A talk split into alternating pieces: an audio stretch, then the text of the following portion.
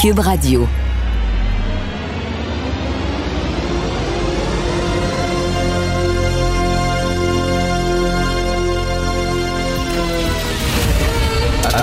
Attention, cette émission est laissée à la discrétion de l'auditeur.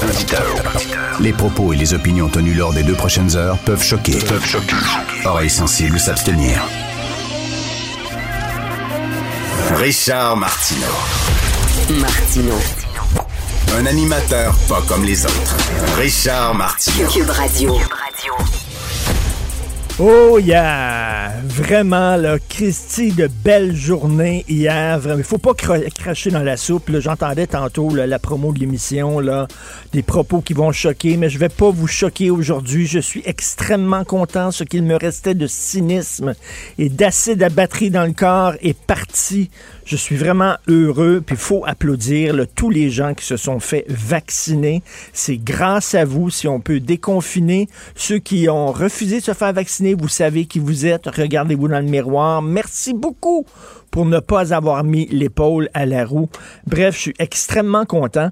Et aujourd'hui, ben, j'écrivais sur Facebook, je suis content, blablabla, liberté, bla, pas liberté, liberté. nan, nan. Et là, il y a quelqu'un qui écrit, ben, de quoi? De quoi tu te réjouis, toi, Richard? On va rien que passer d'une grosse cage à une petite cage. Ah, come on. S'il te plaît, come on, arrête là. Cet été, c'est terminé, c'est extraordinaire. Les gens se font vacciner. La campagne de vaccination roule, ça va bien. Les gens répondent. On peut-tu rien applaudir? On peut-tu juste être content? Le gars fait la baboune. là. On va, on va rien changer une grande cage pour une petite cage. Ah, je suis pas capable de ce discours-là.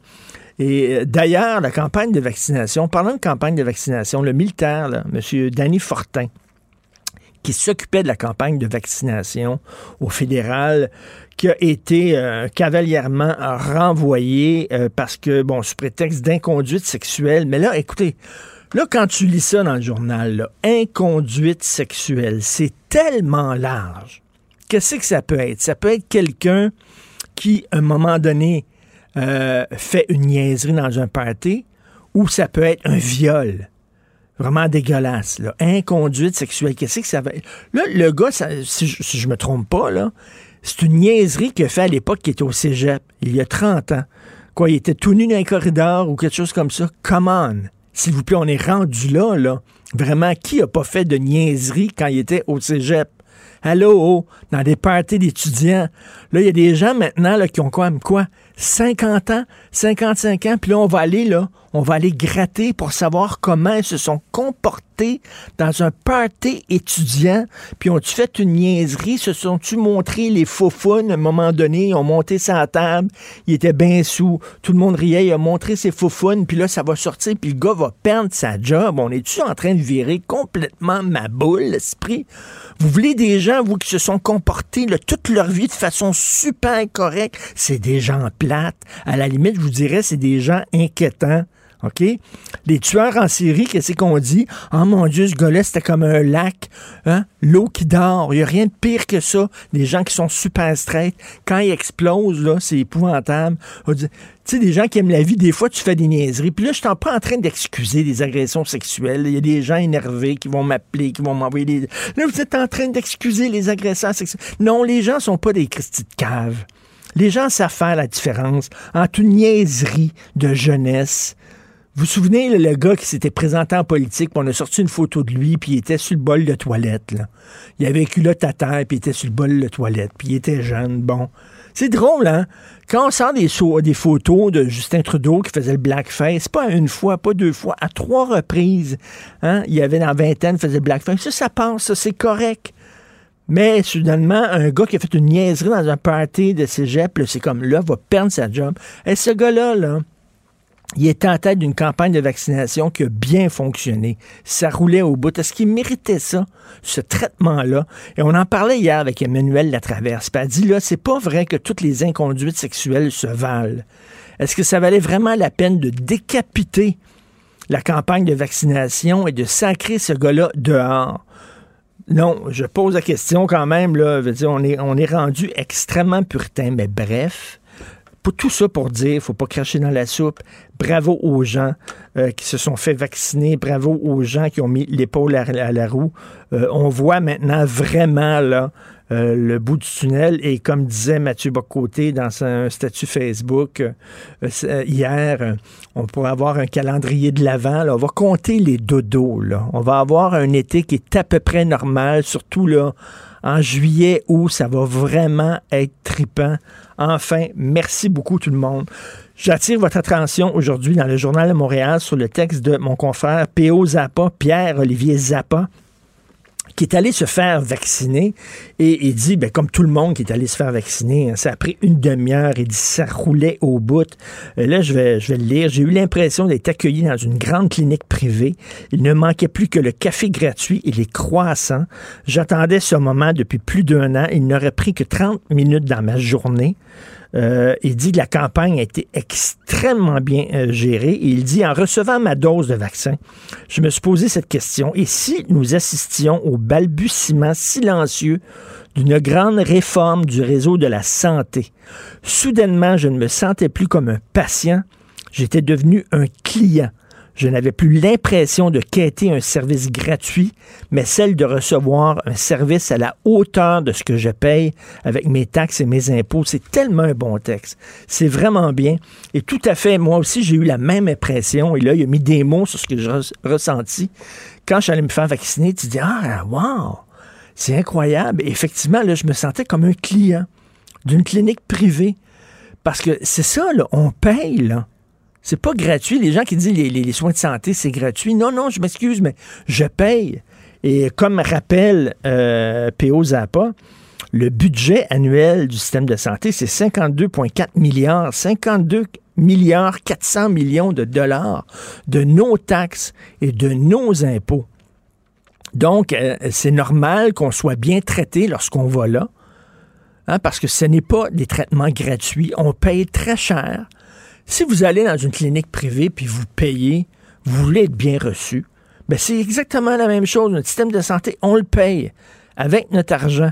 Euh, à la fin de l'année avec nos impôts. Donc, euh, et là, euh, il, interviewe le ministre Christian Dubé, puis le ministre Christian Dubé dit, ben j'aimerais ça que les services de santé ressemblent à ça, de plus en plus, que qu'on traite les gens comme des clients et qu'on leur en donne pour leur argent.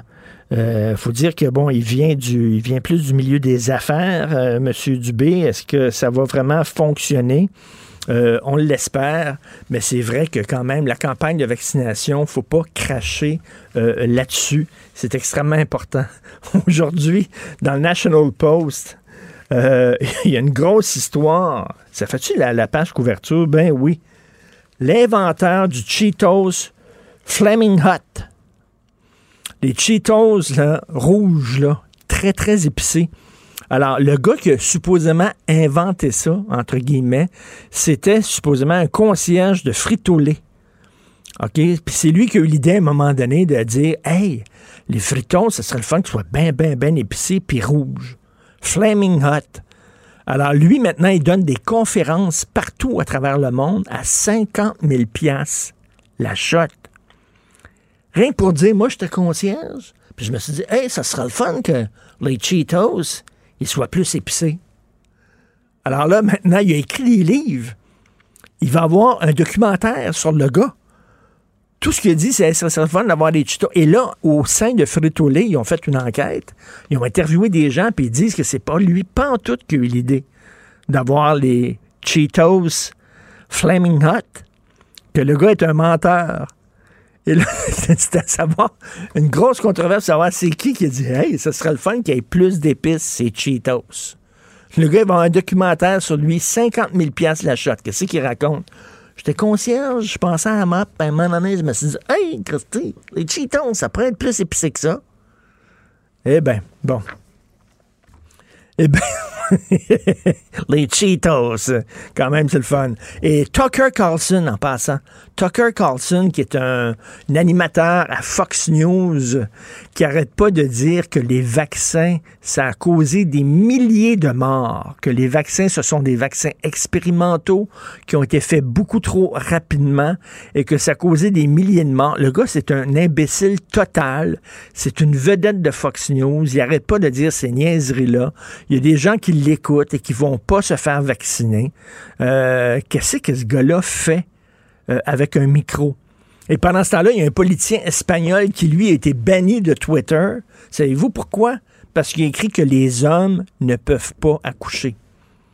Il dit un homme ne peut pas tomber enceint. Pourquoi? Parce qu'il n'y a pas d'utérus puis qu'il n'y a pas d'œuf. Hein, il n'y a pas d'ovaire, il n'y a pas d'ovule. Il ne peut pas tomber enceint. Il a été banni de Twitter parce que supposément c'est un hate speech. C'est un discours haineux contre les trans. Il n'a pas dit qu'il était contre les trans. Il n'a rien dit. Selon moi, un homme ne peut pas tomber enceint. Banni de Twitter. Pas le droit de dire ça maintenant. Quelle drôle d'époque dans laquelle on vit. Vous écoutez Martineau. Si c'est vrai qu'on aime autant qu'on déteste, Martineau, C'est sûrement l'animateur le plus aimé au Québec. Vous écoutez Martineau. Cube Radio. Le, le commentaire de Félix Séguin, un journaliste d'enquête pas comme les autres.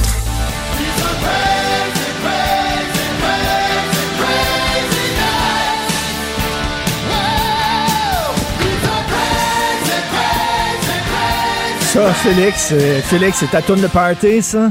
Wow, wow, wow, wow. Écoute, juste d'entendre quelques notes de Crazy Nights, de Kiss dans mes oreilles, j'étais en train de faire aller mon poing très haut en disant mais je suis libre. Oui, effectivement, c'est ma tune, c'est une chanson que j'écoutais quand j'étais Est-ce que adolescent. ça date, est-ce que ça date de Kiss là, à l'époque où ils étaient démaquillés? Non. Ça da- oui, c'est Oui. l'un des premiers albums de Kiss où ils étaient euh, démaquillés, effectivement. euh, après Unmasked, moi, j'ai j'ai eu cette bizarre idée-là, à un moment donné, de commencer. D'ailleurs, comme Jean-Nicolas Gagné, euh, notre patron à Cube, que tu connais bien, de triper sur oui. le hair metal.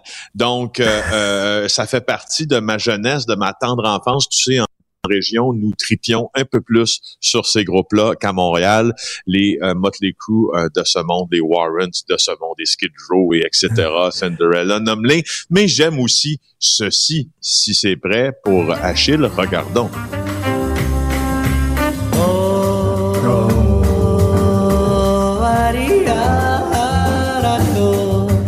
bye. Écoute, les images Un que j'ai. Ah, je suis un fan fini de bossa nova. là. On se rejoint, là, et c'est-tu ce que je vois dans la tête, là?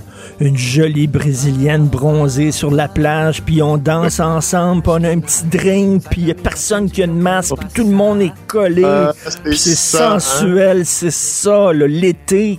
L'été. La chaleur, on a un peu dans cette musique-là, ça nous fait penser aussi à Bebel Gilberto, à Stan Ben Getz, ça nous oui. fait penser à Juan Antonio Carlos Jobim, The Girl from Ipanema, puis toutes ces, ces, ces belles musiques euh, brésiliennes, la bossa nova, et entre autres, c'est ce qui me fait maintenant. Et- Tu sais, quand je fais quand, quand je fais à souper maintenant, Richard, là, euh, ben maintenant, mais quand, quand, quand je suis bien, en fait, tu sais, un samedi, puis je fais à souper, puis je débouche une bouteille de vin, puis je regarde avec attention ce qu'on va manger. Quand la bossa nova embarque, je me sens complètement envoûté. Ben, c'est très drôle. Je mets ça, moi aussi. euh, mais je fais pas à souper, par exemple. Je cuisine comme un pied. Non, sauf que quand je bois mon verre de vin, je mets de la bossa nova. Écoute, euh, Félix, faut pas cracher dans la soupe. Hein. Il faut être, euh, faut être content aujourd'hui. C'est pas le temps d'être cynique. Euh, je disais tantôt, je, je- je me lève ce matin, puis je regarde des, des commentaires sur ma page Facebook, puis il y a quelqu'un qui dit « Pourquoi tu te réjouis, Martineau? On fait rien que passer d'une grande cage à une plus petite cage. Euh, excuse, d'une Ah. petite cage à une plus grande cage. Ah, comment? Comment? Come on. On a été l'une des seules provinces au Canada, ou la seule province au Canada, mais l'une des seules nations dans le monde aussi chez qui on a imposé un couvre-feu qu'on a décidé de suivre parce que ça faisait du sens en vertu de ce qu'on nous expliquait de la science, même si le lien n'était pas tout à fait clair entre le couvre-feu et la baisse des infections. Généralement parlant, les Québécois, plutôt que de faire preuve, euh, plutôt que se, se- se- de faire couler encore à plus gros torrent ce sang latin qui leur coulait dans les veines, on, on- on fait couler juste un tout petit peu de logique en disant, écoute, aujourd'hui, on a le résultat de ce, ces sacrifices-là. Ben oui. Comment veux-tu cracher dans Et- la soupe et- Félix, peut-être des fois on est allé trop loin, peut-être qu'il y a eu des incohérences. C'était la première fois qu'on dealait avec une pandémie du genre. La planète au complet était sur pause. Ce n'était pas évident. Euh, on s'en est bien sorti au Québec. Il y a de quoi se péter les bretelles. Et bravo à ceux qui ont mis l'épaule à la roue et ceux qui ont agi en citoyens responsables et qui sont allés se faire vacciner. Et Maxime Bernier, honte à toi. Ah oui, oui, je suis, je suis bien d'accord avec tout ce que tu dis et un merci tout spécial aux gens qui ont permis que cette opération-là se, se fasse et se fasse bien. Oui. Euh, les équipes de Christian Dubé, mais les infirmières, les gens qui ont fait des quarts de travail, des doubles, des triples dans les hôpitaux, les gens qui sont à l'école pour accueillir nos enfants parce que les écoles ici ne sont pas fermées. Euh, tu sais, il y a, y a comme, on, tu sais, je sais pas si tu étais sur la même page, mais aujourd'hui, moi, j'ai un peu, il y a un peu de gratitude. J'ai un Ah oui. sentiment de victoire, Ouais. mais un sentiment de gratitude aussi envers mes semblables, tu sais, Mm. en disant, écoute, on a quand même, on a quand même fait un bout difficile, puis on est tous aujourd'hui en même temps un pied en dehors de la ligne. Oui. Ça, nous fait du bien. Ça nous fait du Et bien. ce qui est triste, c'est qu'il y en a qui sont tombés au front et il va falloir à un moment donné faire le bilan quand c'est terminé. Comment ça se fait que c'était si épouvantable dans les CHSLD? Bien sûr, c'est ça qui était le, le- le grand talon d'Achille. Mais là, pour l'instant, je pense qu'on a le droit de se réjouir. Coûte juste 24 heures, tu sais, Richard. Là, en-. Puis en même temps, ça veut pas dire, tu sais, en, en même temps, là, justement, là, ceux qui sont tombés sur la tomate ce matin en disant, ben c'est ça, on passe d'une plus grande cage Ah. à une petite cage, puis ça n'a pas été. C'est vrai aussi qu'il y a eu des aberrations dans la gestion. Puis c'est Oui, quoi, oui. euh, euh, ultimement, il y en a encore, et, et- et elles sont relevées, puis la relevée, puis l'enquête publique. euh, que, que, que les partis d'opposition demandent sur la gestion des CHSLD, puis puis là, l'hécatombe, disons-le, euh, d'une tristesse inouïe au Mm. début de la pandémie. Pourquoi cette bactérie-là est entrée si facile, pourquoi ce virus est entré si facilement et a décimé notre population aînée? Moi, sérieusement, je, je pense que ça prend quelque chose pour faire la ça prend un organe qui fera la lumière là-dessus, assurément, mais là, juste 24 heures, Oui, juste être 24 heureux, pas chialer trop, trop. tu veux revenir sur l'excellent documentaire euh, euh, La Brèche concernant euh, Huawei, euh, documentaire du bureau d'enquête qu'on peut voir sur le club Illico? Oui, écoute, Marc-André Sabourin, l'auteur de ce documentaire-là, est un gars ambitieux. Mais pas un gars ambitieux au sens péjoratif, tu sais, du temps où on les voit, moi, maudit ambitieux. Un gars ambitieux euh, de s'attaquer à un sujet qui n'est pas facile, où toutes les portes se ferment. Marc-André Sabourin a réussi à ouvrir ces portes-là et à nous expliquer quel péril le Canada euh, court en traitant avec Huawei. Il y en a plusieurs périls, je te le dis en rafale, là. D'abord, on se serait fait voler la technologie 5G. Euh, D'abord, les tours cellulaires de Huawei ont quelque chose d'un peu euh, inquiétant. Ben oui. Les chaires de recherche qui sont financées par euh, Huawei, on doute parfois de leur indépendance et on nous apprend aussi en plus, et moi j'ai trouvé que cette portion du documentaire était hyper intéressante, que l'un des anciens dirigeants de Huawei Canada était une source de nos services secrets. Fait que tu vois, c'est costaud comme approche que Marc-André fait, puis il, il est capable d'interviewer cette personne-là. Puis c'est Pierre Bissonnette de Huawei Canada de 2010 à 2018, là, alors qu'il occupait les fonctions de directeur général, qui rencontrait le SCRS, euh, qui, qui, dont le rôle est, tu le sais, d'enquêter sur ce qui menace la sécurité nationale. Euh, et ça fait longtemps que Huawei préoccupe le SCRS. Écoute, c'est un, film, c'est un film d'espionnage, ce documentaire-là, là. vraiment. Et il y a de quoi s'inquiéter. C'est pas de la parano, c'est pas de la théorie du complot. Là. Il y a des questions légitimes qu'on a à se poser sur Huawei. Puis à un moment donné, on espère que le Canada va, va un peu allumer parce qu'on est un petit peu naïf dans nos relations avec la Chine.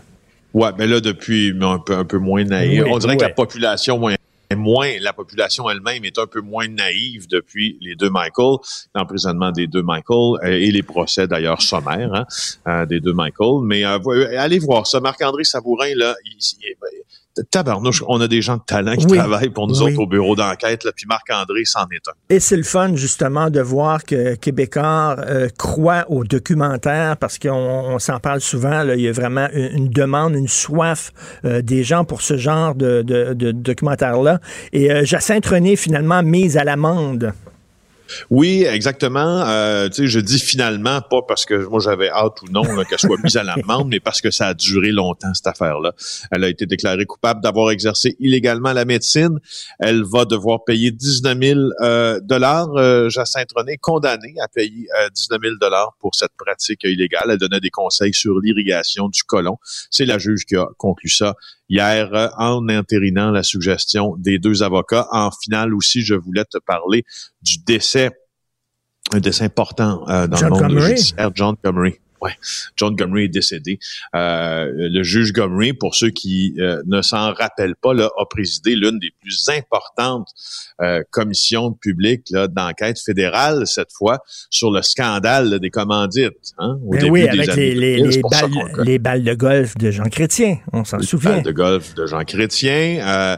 donc, hein, un, mais le juge Gomery là, est, est aussi connu comme un ex, était aussi connu comme un excellent juriste il est décédé à 88 ans. Et je te laisse à ta bossa nova et à ton vin blanc seulement qu'à partir de 5 heures. Par contre, Félix Séguin, merci, on se reparle demain. Ça marche. Salut.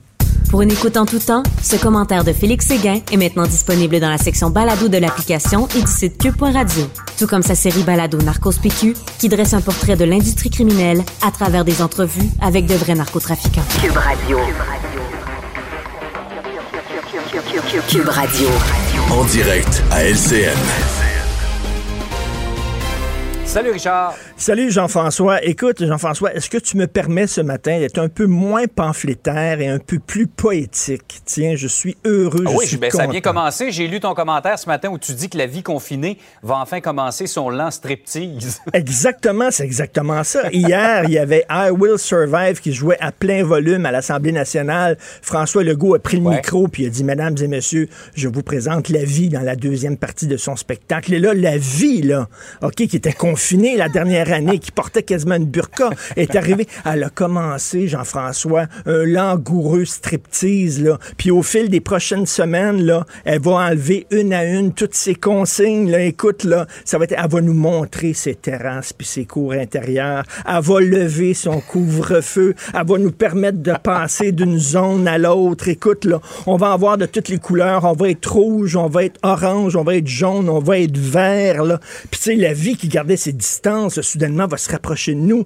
on va sentir son parfum, on va regarder dans les yeux et au mois d'août, on va enlever son masque, on va voir son visage, on va l'embrasser. Jean-François, ça fait un an et demi qu'on est comme Ulysse perdu sur l'océan, bravant vent et tempête, scrutant l'horizon, cherchant Ithac avec ses côtes merveilleuses et ses cerisiers en fleurs. Et hier, à 5 heures, François Legault est monté dans la nacelle puis il a dit Terre, Terre, je vois la terre. Et là, là, je sais pas comment c'était chez toi, mais dans mon bateau, là, c'était la liesse. J'avais le goût de prendre Gilligan Arruda dans mes bras, d'y donner la bascule, OK? On va toucher terre, on va sortir du bateau, on va embrasser le sable chaud et on va faire le party sur la plage jusqu'aux petites heures du matin.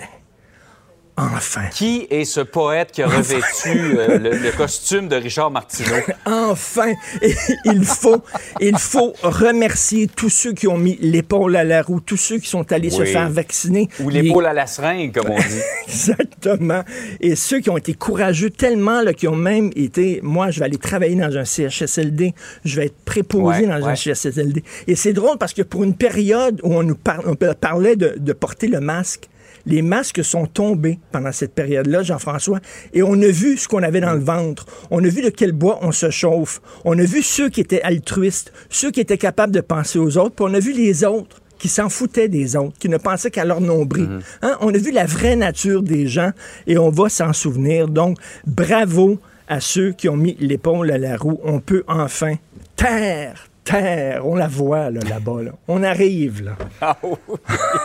Ah c'est, poétique, c'est magnifique ce matin. Merci. par ailleurs, on va changer de, ton un peu. La CAQ a quand même dépensé beaucoup d'argent pour des sondages. Écoute, des milliers et des milliers et des milliers de dollars pour les sondages rapidement. On dit que la CAQ est très synchrone avec le peuple québécois. Hein. c'est exactement ce que le peuple québécois veut, mais on voit, là. veut dire, il gère par sondage. Et moi, une idée comme ça, il faut que Jean-Marc Léger se présente aux prochaines élections. Alors là, non, non, mais écoute, on devrait louer, là, on devrait vraiment donner un contrat à une firme de sondage et c'est autres qui géreraient le Québec, OK, avec des ordinateurs qui diraient qu'est-ce qu'on fait pour tel dossier? On va sonder la population, on va leur donner exactement ça.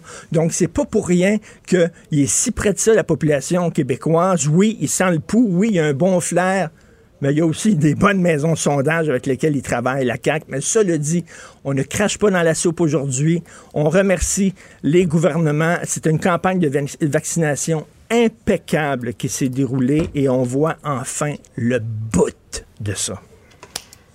On voit à quel point ça t'a, euh, inspiré ah ce matin, mais c'est vrai, hein? on, a tous ressenti une émotion, ah un soulagement, euh, le passage à une autre étape. C'est pas terminé. Là. Écoute, vraiment, on, se regardait, ma blonde et moi, on avait les larmes aux yeux, le moton la gorge. Ce qu'on a vécu au cours de la dernière année, c'était pas normal. C'était vraiment difficile.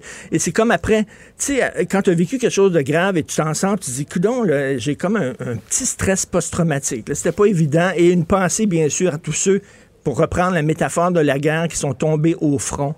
Euh, malheureusement. Il faut y penser aussi. Absolument. Il faut garder une pensée pour euh, ces gens-là. Il faut rester euh, prudent également. C'est ce qu'on va faire avec ces, différentes libertés qu'on nous accorde dans les prochaines semaines qui va faire foi de tout. Mais disons que c'est bien parti. Ça ah s'annonce. Pas mal mieux comme Ah oui, ah oui. bonne journée. Richard, mon poète, bonne journée. Salut. Salut. Martino. Même avec un masque, c'est impossible de le filtrer. Vous écoutez Martino Cube Radio. Je viens de recevoir ma première invitation par texto. C'est mon ami Yves qui m'a écrit Salut les amis, que de bonheur à l'idée de vous recevoir sur notre terrasse. Êtes-vous libre avec Sophie le week-end du 4 juin ou celui du 11 Ça commence à rentrer, là, les invitations. On se voit, on soupe ensemble et tout ça. Yes, sir, Yves, que je vais aller chez vous et on va apporter une bonne bouteille, puis on va rigoler toute la soirée, puis on va avoir du fun et aussi plus tard, ben, on va aller dès, en fait, le 28 mais on va aller sur des terrasses de resto. Maudit bâtard, j'en rêve. Ça fait quoi, sept mois que je peux aller dans un restaurant? Je pense que je vais brailler. On va en parler avec Mathieu Petitgrou, propriétaire du restaurant Le Continental, le Conti Café et l'Improviste à Québec. Salut Mathieu. Salut Richard, comment ça va? Ah, tabarnouche, comment ça va? Vraiment, là. Ouf! Euh, c'est sûr que. C'est certain que pour vous autres, les restaurateurs, ben, vous auriez aimé ouvrir vos salles à manger plus rapidement, j'imagine. C'est peut-être une petite déception pour vous. Euh, est-ce que c'est viable pour les restos d'avoir seulement une terrasse ouverte pendant quelques semaines?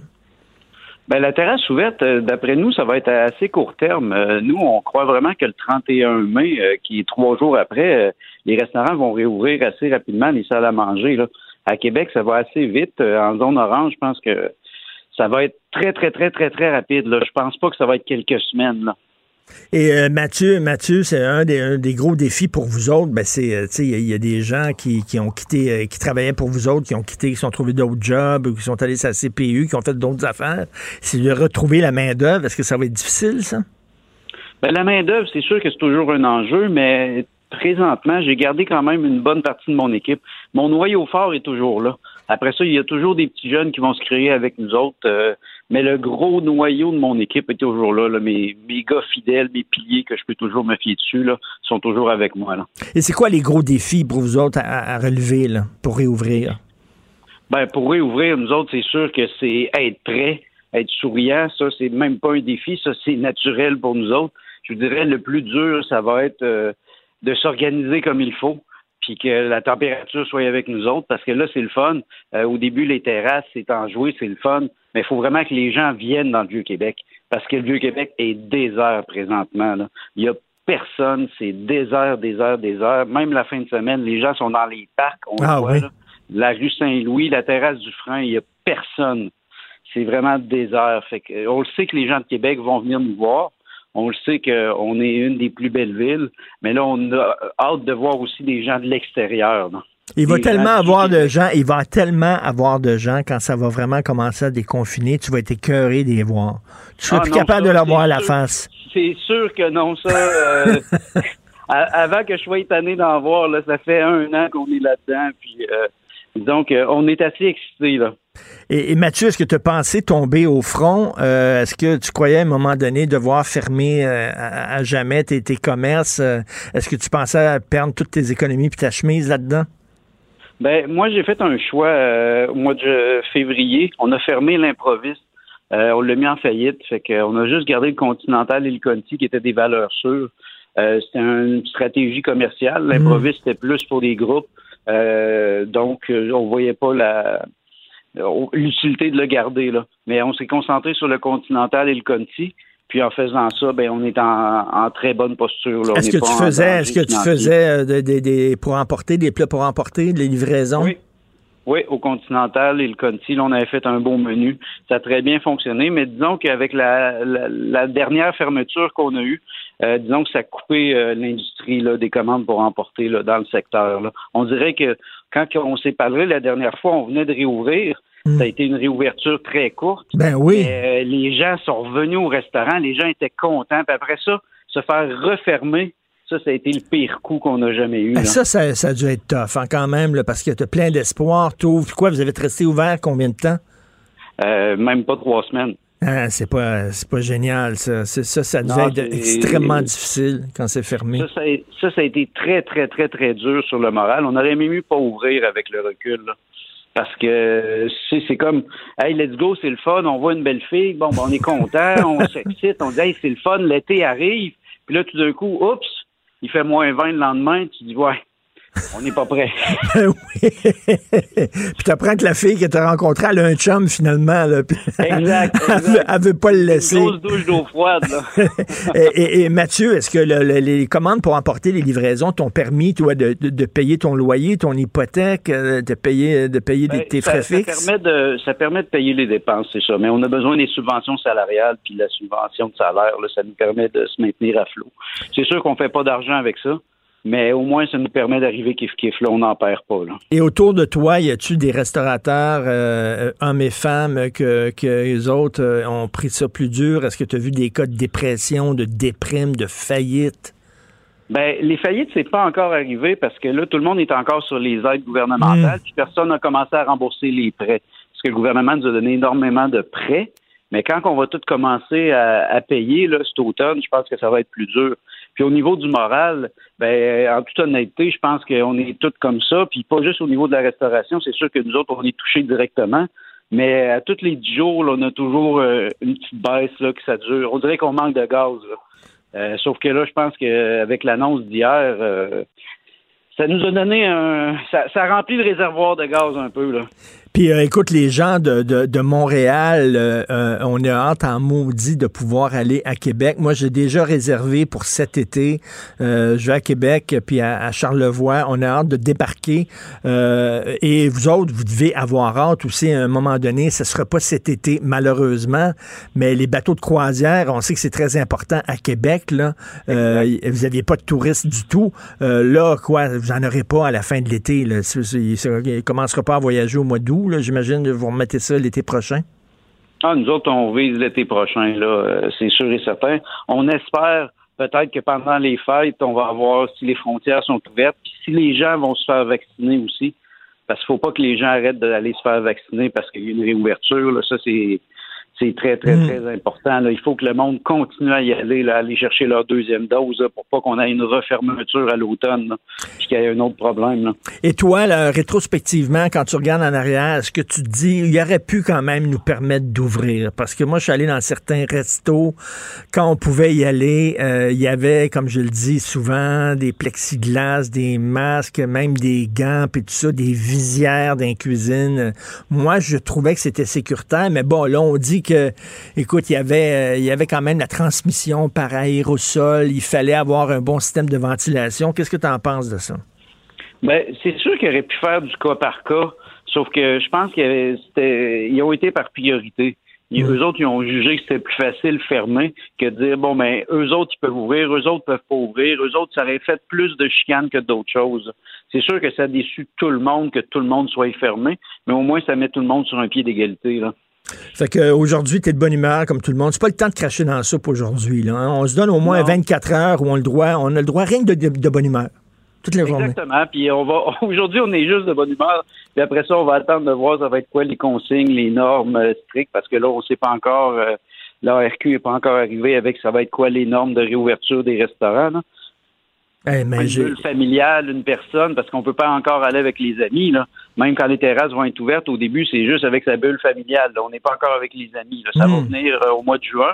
Mais au premier temps, il va falloir faire attention, c'est juste la bulle familiale. Puis nous autres, en tant que restaurateurs, ben ça, c'est notre côté qui est plate. Là. On est obligé de jouer à la police. ben oui, ça, ça c'est un côté plate, là, de, obligé de jouer à la police. Mais écoute, au moins, vous avez eu un, trois semaines de pause euh, à, Québec. Tu sais que nous autres, à Montréal, moi, ça fait sept mois que je suis pas allé dans un restaurant. Oui. Je pense qu'on a calculé ah ça, là.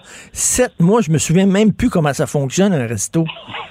Vous allez voir, c'est comme le vélo, ça. On l'oublie pas. On arrive, on prend un petit gin tonic, puis euh, ça repart vite. Oh my God, oui, le gin tonic, ça va partir de la machine en maudit. en tout cas, cet été, je vais à Québec, puis tu vas voir ma grosse face, Mathieu, probablement dans un de tes restos. Salut, bonne chance. bon été, Mathieu, petit propriétaire du restaurant Le Continental et le Conti Café. Gilles Le où, quand, comment, qui, pourquoi ne s'applique pas sa ricanade? Parle, parle, parle, genre, genre, genre. Gilles C'est ça qu'il manque tellement en matière de journalisme et d'information. Voici le commentaire de Gilles Pro. Gilles, es-tu de bonne humeur aujourd'hui? Très bien, très bien, il n'y a pas de doute. Euh, on voit un horizon un peu plus reluisant. Et euh, c'est intéressant, comme euh, tu le disais dans ton papier, c'est peut-être le début de la fin. Alors l'espoir est là et il sera intéressant ou triste de voir, parce que je t'entendais parler justement avec ce restaurateur de Québec, ça me donne le goût de descendre à Québec, ah pas de doute. Et puis de voir aussi le nombre de commerces ou de restaurants, plus les restaurants, euh, qui euh, ne réapparaîtront pas dans le décor. Déjà, j'en cite un exemple. Euh, tu te souviens de chez Magnan, qui était une ben institution qui est disparue. Magnan avait été supplanté avec le temps par une brasserie qui s'appelait le Capri, où euh, Yvon Lambert allait organiser justement ces paris-là, attirer le monde.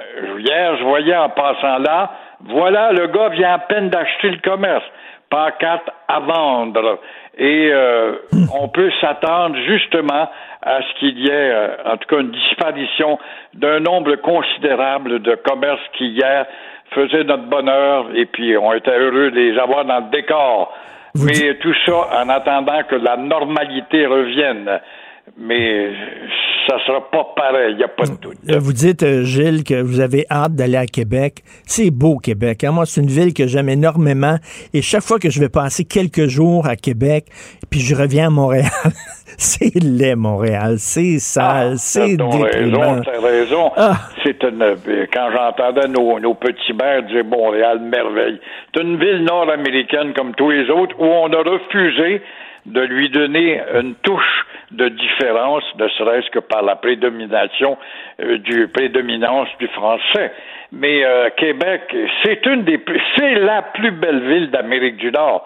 C'est la première ville. Bon, est arrivée quelques semaines plus tard après les pèlerins de Plymouth. Mais il euh, faut quand même reconnaître que Québec a été classé par l'UNESCO que Québec a un mobilier ancestral de l'histoire de la Nouvelle-France. C'est pour ça que si j'avais été Jolin Barrette, il m'avait invité à commenter son projet. J'y avais dit, vous deviez imiter Jean-Paul Lallier, qui est un grand patriote, et proclamer la loi 101 de 1977, raison sociale obligatoire française dans le vieux Québec, le vieux Trois-Rivières et le vieux Montréal, c'est-à-dire ces îlots de la Nouvelle-France. Puis les, Américains, là, euh, les touristes, là, euh, tu sais, quand ils vont en Québec, ils sont vraiment dépaysés. Quand ils viennent à Montréal, ici, c'est Pittsburgh, c'est Milwaukee. Il y en a plein de villes comme ça. Exactement. C'est une très bonne référence. Pittsburgh, c'est une ville qui, qui lui, ça, Pittsburgh, Milwaukee, puis euh, Cincinnati. C'est comparable, mm-hmm. mais on, on, se vante, on a la montagne, on a l'oratoire, puis on a le stade olympique, mais c'est pas, pas beaucoup. Et Gilles voulait nous parler, ben ça c'est une triste nouvelle, Gilles Lupien qui est décédé, vous le connaissez bien? Ben oui, hier j'étais chez Denis Lévesque et puis euh, je me suis permis d'ouvrir une parenthèse qui n'est pas dans l'habitude, en train de m'interviewer encore sur le microbe. Et toujours est-il que je me suis permis d'ouvrir une euh, parenthèse en voyant au bas de son écran le bandeau qui annonçait la mort de mon ami Gilles Lupien. Et surtout que ce cas-là, si fort, il se donnait encore quatre mois à vivre, voilà, qui est tombé bien avant le temps. Mais qu'est-ce qu'un joueur de hockey vient faire dans mon petit univers? C'est simple à expliquer. Il m'écoutait au Journal du Midi à l'époque, c'était flatteur, et par l'intermédiaire de son ami Ménic, le barbier de ces dames millionnaires, euh, il était entré en contact avec moi pour me suggérer. Alors, ça vient d'un gars du monde ordinaire. Gilles, je t'écoute, tu vulgarises bien en matière d'histoire. Tu devrais pousser davantage la connaissance de l'histoire nationale du Québec. Hey, sympathia du gars-là qu'on ignorait et euh, qui l'eût cru? Eh bien oui, puis j'avais suivi son conseil puisque par la suite j'ai poussé beaucoup sur euh, le développement de l'histoire Mmh. en animation vulgarisée. Donc, vous avez appris, le pendant que vous étiez à Denis Lévesque sur un autre sujet, vous avez vu passer ça sur le bandeau en bas? Exactement, Wow. parce que euh, demain, je devais faire une chronique sur lui. Je retardais toujours parce qu'on est pris dans, dans l'actualité à cause de la loi 101, à cause de- du microbe, encore une fois. Mais là, euh, jeudi, j'ai dit, ça y est, je rends hommage à Gilles. Et euh, soudainement, euh, quand j'ai vu ce bandeau-là, alors j'ai envoyé ma chronique pas plus tard que tout à l'heure. et Je lui rends hommage pour demain. Mais ça a été une surprise d'apprendre ça par euh, le bandeau euh, Ben oui. au, au bas de l'écran. Est-ce que Justin Trudeau est en train de reconnaître l'existence de la nation québécoise? Il le fait du bout des lèvres. Ouais, soyez prudents. Sur la pointe des pieds hier, avec un ton plus faible que d'habitude, Justin Trudeau est venu nous dire que le Québec a le droit de se doter de sa propre constitution, proclamer que le français est la seule langue officielle. Que faut-il voir derrière tout ça et ce geste? Je pense qu'il faut voir l'élection fédérale qui s'en vient. Il faut voir que le Parti conservateur fait des gains dans les sondages. Il faut voir que Justin Trudeau répète son impossible rêve et surtout l'impossible rêve de son père de faire un Canada bilingue, qui a été un échec monumental. Alors, encore une fois, euh, il a bien rassuré que par contre, il faudra protéger la minorité privilégiée du Québec. Mais le ton adopté par, je sais pas si tu l'as vu hier dans l'extrait de téléjournal, moi je trouvais qu'il y avait le ton faible. Le ton adopté par Trudeau était tellement faible qu'on avait l'impression qu'il ne voulait pas éveiller les neuf autres provinces. Oui, mais Gilles, je pense qu'il était totalement pris de court par la stratégie de la CAQ. Il l'avait pas vu venir de dire que nous autres, on n'a pas besoin euh, de l'assentiment des autres provinces. On peut changer notre part de la Constitution canadienne. On dirait que ça y a scié les jambes. C'est vrai, la lettre de Trudeau, mais il l'avait dit, Trudeau, j'ai envoyé une lettre, ça fait déjà une semaine quand même. Il a eu le temps de la digérer.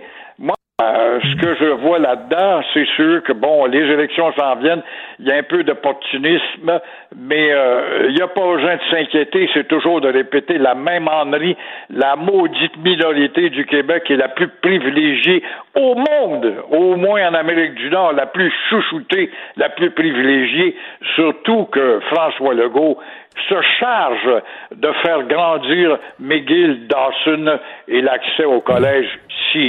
Et Gilles, vous dites là que vous rappelez que le rêve de Pierre Elliott Trudeau euh, d'un Québec, euh, d'un Canada bilingue, Anne-Marie ou Scanmaré, d'un océan à l'autre, que c'était un échec monumental. Les gens à Winnipeg se disaient comment ça fait que nous autres, il faut parler français, on s'en fout totalement. Et c'est ça que je comprends pas, comment ça se fait le nom Trudeau a encore une certaine magie au Canada anglais, alors que son rêve, premièrement, il a mis, il a mis le pays euh, dans banqueroute là, totalement, il a creusé une dette épouvantable. Le bilinguisme d'un océan à l'autre, ça a coûté très cher. Euh, ça n'a ça pas, ça a pas fonctionné. Comment ça fait que le nom Trudeau a encore une certaine magie? J'ai jamais compris ça. Ça, s'explique par le fait qu'on disait aussi Trudeau le paradoxe. Parce que, évidemment, en imposant le bilinguisme, il est influencé par Henri Bourassa. Lui, il croyait qu'on n'avait pas d'affaire à se séparer puis à s'imaginer se renfermer au Québec. Nous allons reconquérir le Canada pour faire du français une langue. Ça, c'était le grand rêve d'Henri Bourassa. Ça allait à une époque quand on était sous la coupole d'un empire britannique. Mais par ailleurs, par ailleurs, il va agacer les mêmes Anglais qui l'admirent parce qu'il tape sa gueule du Québec mais euh, il va les agacer parce qu'il oblige certains wagons perdus dans le fin fond du Yukon sur une voie ferrée d'écrire Canadien national sur le wagon. Alors ça, on pouvait pas endurer ça, là. Il a eu quand même le courage d'arriver, et cette loi-là est complètement violée de nos jours, d'obliger, quand on importe des produits alimentaires et pharmaceutiques, d'avoir la bilinguisation obligatoire sur les bouteilles ou sur les, contenants à, consommer, à manger, mais euh, on voit que tout ça a disparu avec le temps. Merci beaucoup, Gilles. On se reparle demain. À demain. Au revoir. Alors, euh, Gilles Proux disait qu'il était euh, à Denis Lévesque lorsqu'il a appris euh, en direct la, la, mort de son ami Gilles Lupien. Ben moi, je viens d'apprendre le décès d'un chum que j'avais pas vu depuis un petit bout de temps. C'est le dit Léo Kiffer qui était journaliste au devoir en voyage, qui était un ami personnel, qui était un gars tellement drôle. Ça n'a pas d'allure. Je ne savais pas qu'il était malade. J'avais perdu un peu les liens. C'est comme ça des fois dans la vie. On a des amis très, très proches. On les voit souvent. Puis là, on ne sait pas exactement comment ça se fait. Le courant nous amène chacun de notre côté. Puis on, on se perd un peu, on se perd de vue. Donc, euh, Léo, euh, comme... Euh, comme je peux lire sur, dans un texte euh, sur Internet, euh, Léo Kiffer qui est parti pour son dernier voyage, un gars qui a fait le tour du monde, qui, a, écrit des textes extrêmement euh, intéressants dans, le devoir. Ben, salut Léo. Martineau, il n'y a pas le temps pour la controverse. Il a jamais coulé l'eau sous les ponts. C'est lui qui la verse. Vous écoutez Martineau. Cube Radio. Alors, ça vient tout juste de tomber dans le New York Post, l'Union européenne qui va réouvrir ses frontières aux vaccins qui ont, euh, aux Américains qui ont reçu, pardon, les deux, deux doses de vaccins. Euh, donc, euh, ben, on va pouvoir voyager cet été. Sauf que là, jusqu'à date, on n'a pas encore levé la quarantaine à notre retour. Hein. Là, jusqu'à date, si vous voyagez, si vous allez en Europe, vous pouvez revenir, mais vous devez faire deux semaines en quarantaine. On ne sait pas si on va lever cette quarantaine-là après deux doses de vaccin. Tiens, c'est une question qu'on peut poser à M. Jacques Lapierre, que vous connaissez bien, virologue à la retraite, qui a travaillé durant 30 ans à la production de vaccins. Bonjour, M. Lapierre. Bonjour, M. Martineau. Ben, quand on va avoir justement nos deux vaccins, là, euh, moi, mon deuxième, ça devrait être autour du 14 juillet. Euh, selon vous, est-ce qu'on devrait justement permettre aux gens de rentrer directement chez eux euh, sans passer par une quarantaine? Ben, je pense que ça dépend beaucoup de d'où on arrive aussi. Je pense que euh, c'est difficile de contrôler euh, tout. C'est plus facile de, de fermer complètement la frontière que de dire ben si tu arrives de, de, de, Paris, il n'y a pas de trouble, puis si tu arrives de, de l'Espagne, il y, a des problèmes. Fait que je pense que ce qui est plus simple, c'est pas ouvrir trop vite les frontières. Évidemment, on va tendre vers ça. J'ai, comme tout le monde, j'ai hâte de, de rembarquer dans un avion. Mais euh, ce ne sera pas pour tout de suite. ça ne sera pas pour cet été, selon vous? Je penserais pas. Moi, je pense que c'est plus. faut s'attendre à ça plus à l'automne. Plus à l'automne. Euh, écoutez, est-ce que justement, euh, on a annoncé hier le plan de euh, déconfinement, ça prendrait quasiment un calendrier de l'avant. À chaque fois qu'on ouvre une date, on prend un petit shooter. Et est-ce que selon vous, on déconfine trop rapidement ou ce plan-là tout à fait du sens? Ben, je pense que c'est je pense que c'est correct parce que si on remarque entre chaque étape, il y a quand même une couple de semaines. Donc, ça leur permet de voir si euh, l'impact de, du déconfinement de cette étape-là. Que, normalement, s'il euh, y a un problème puis qu'il y a une éclosion, elle devrait se faire en temps de deux semaines. je pense que c'était bien planifié. Évidemment, il faut que les gens contribuent. Il faut faire attention.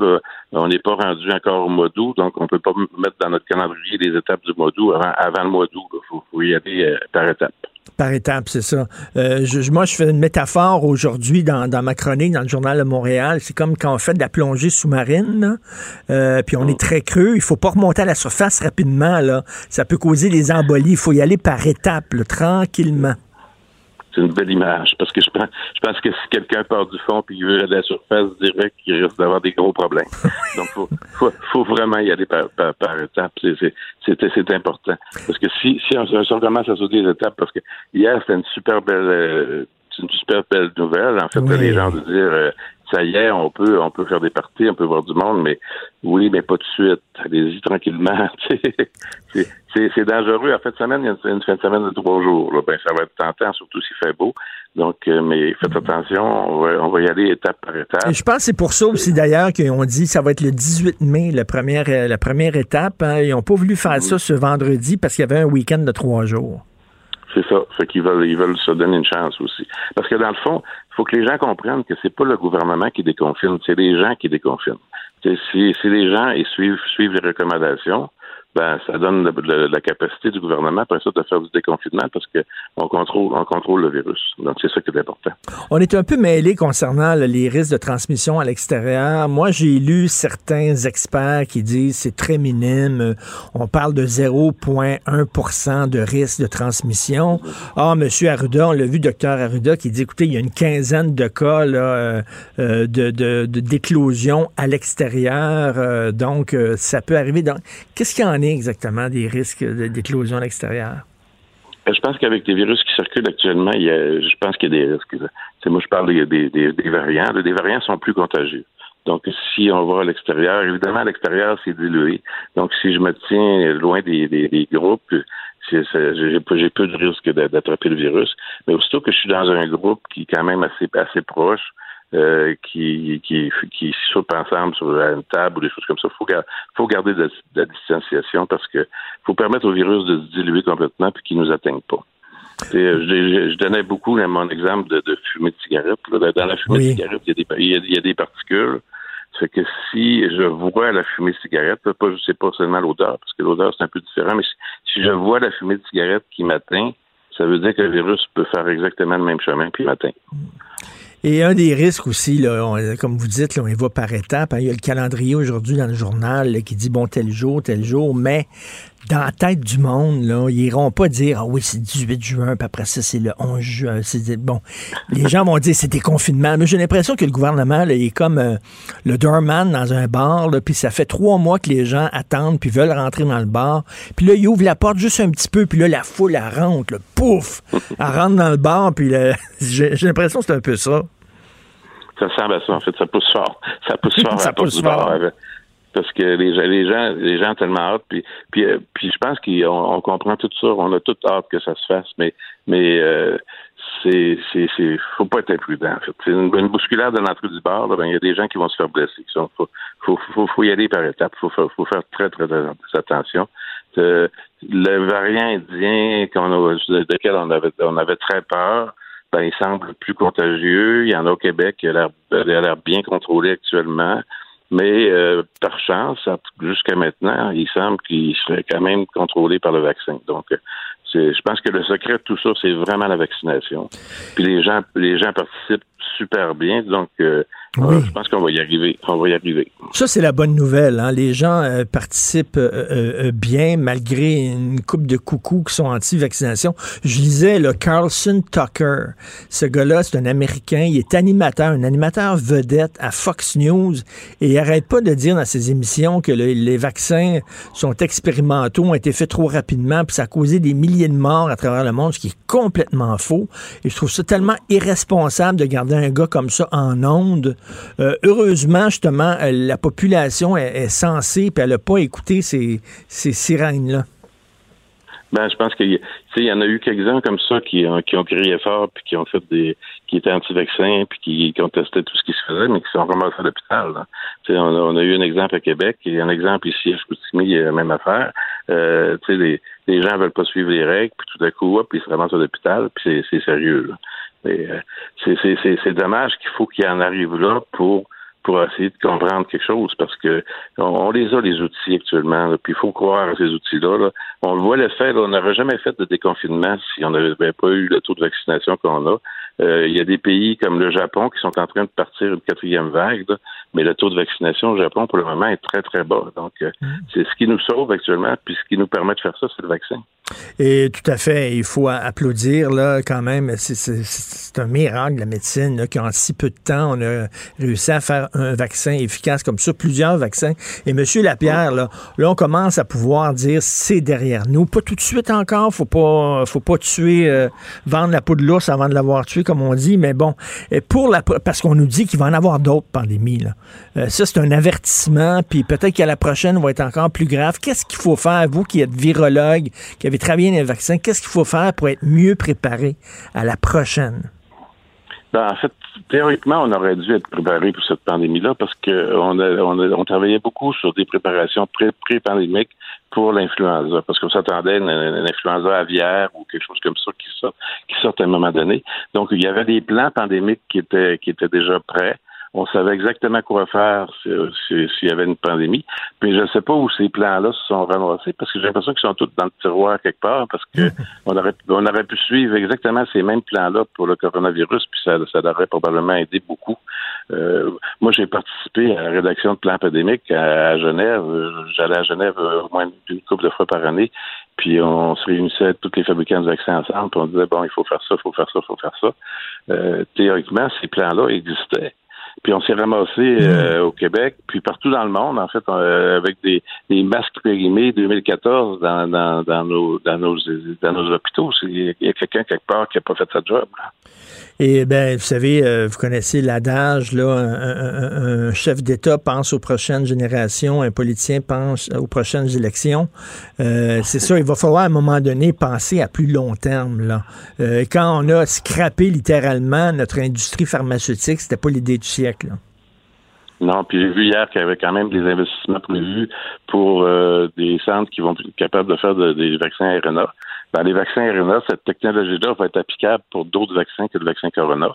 Donc, c'est un beau pas euh, dans la bonne direction.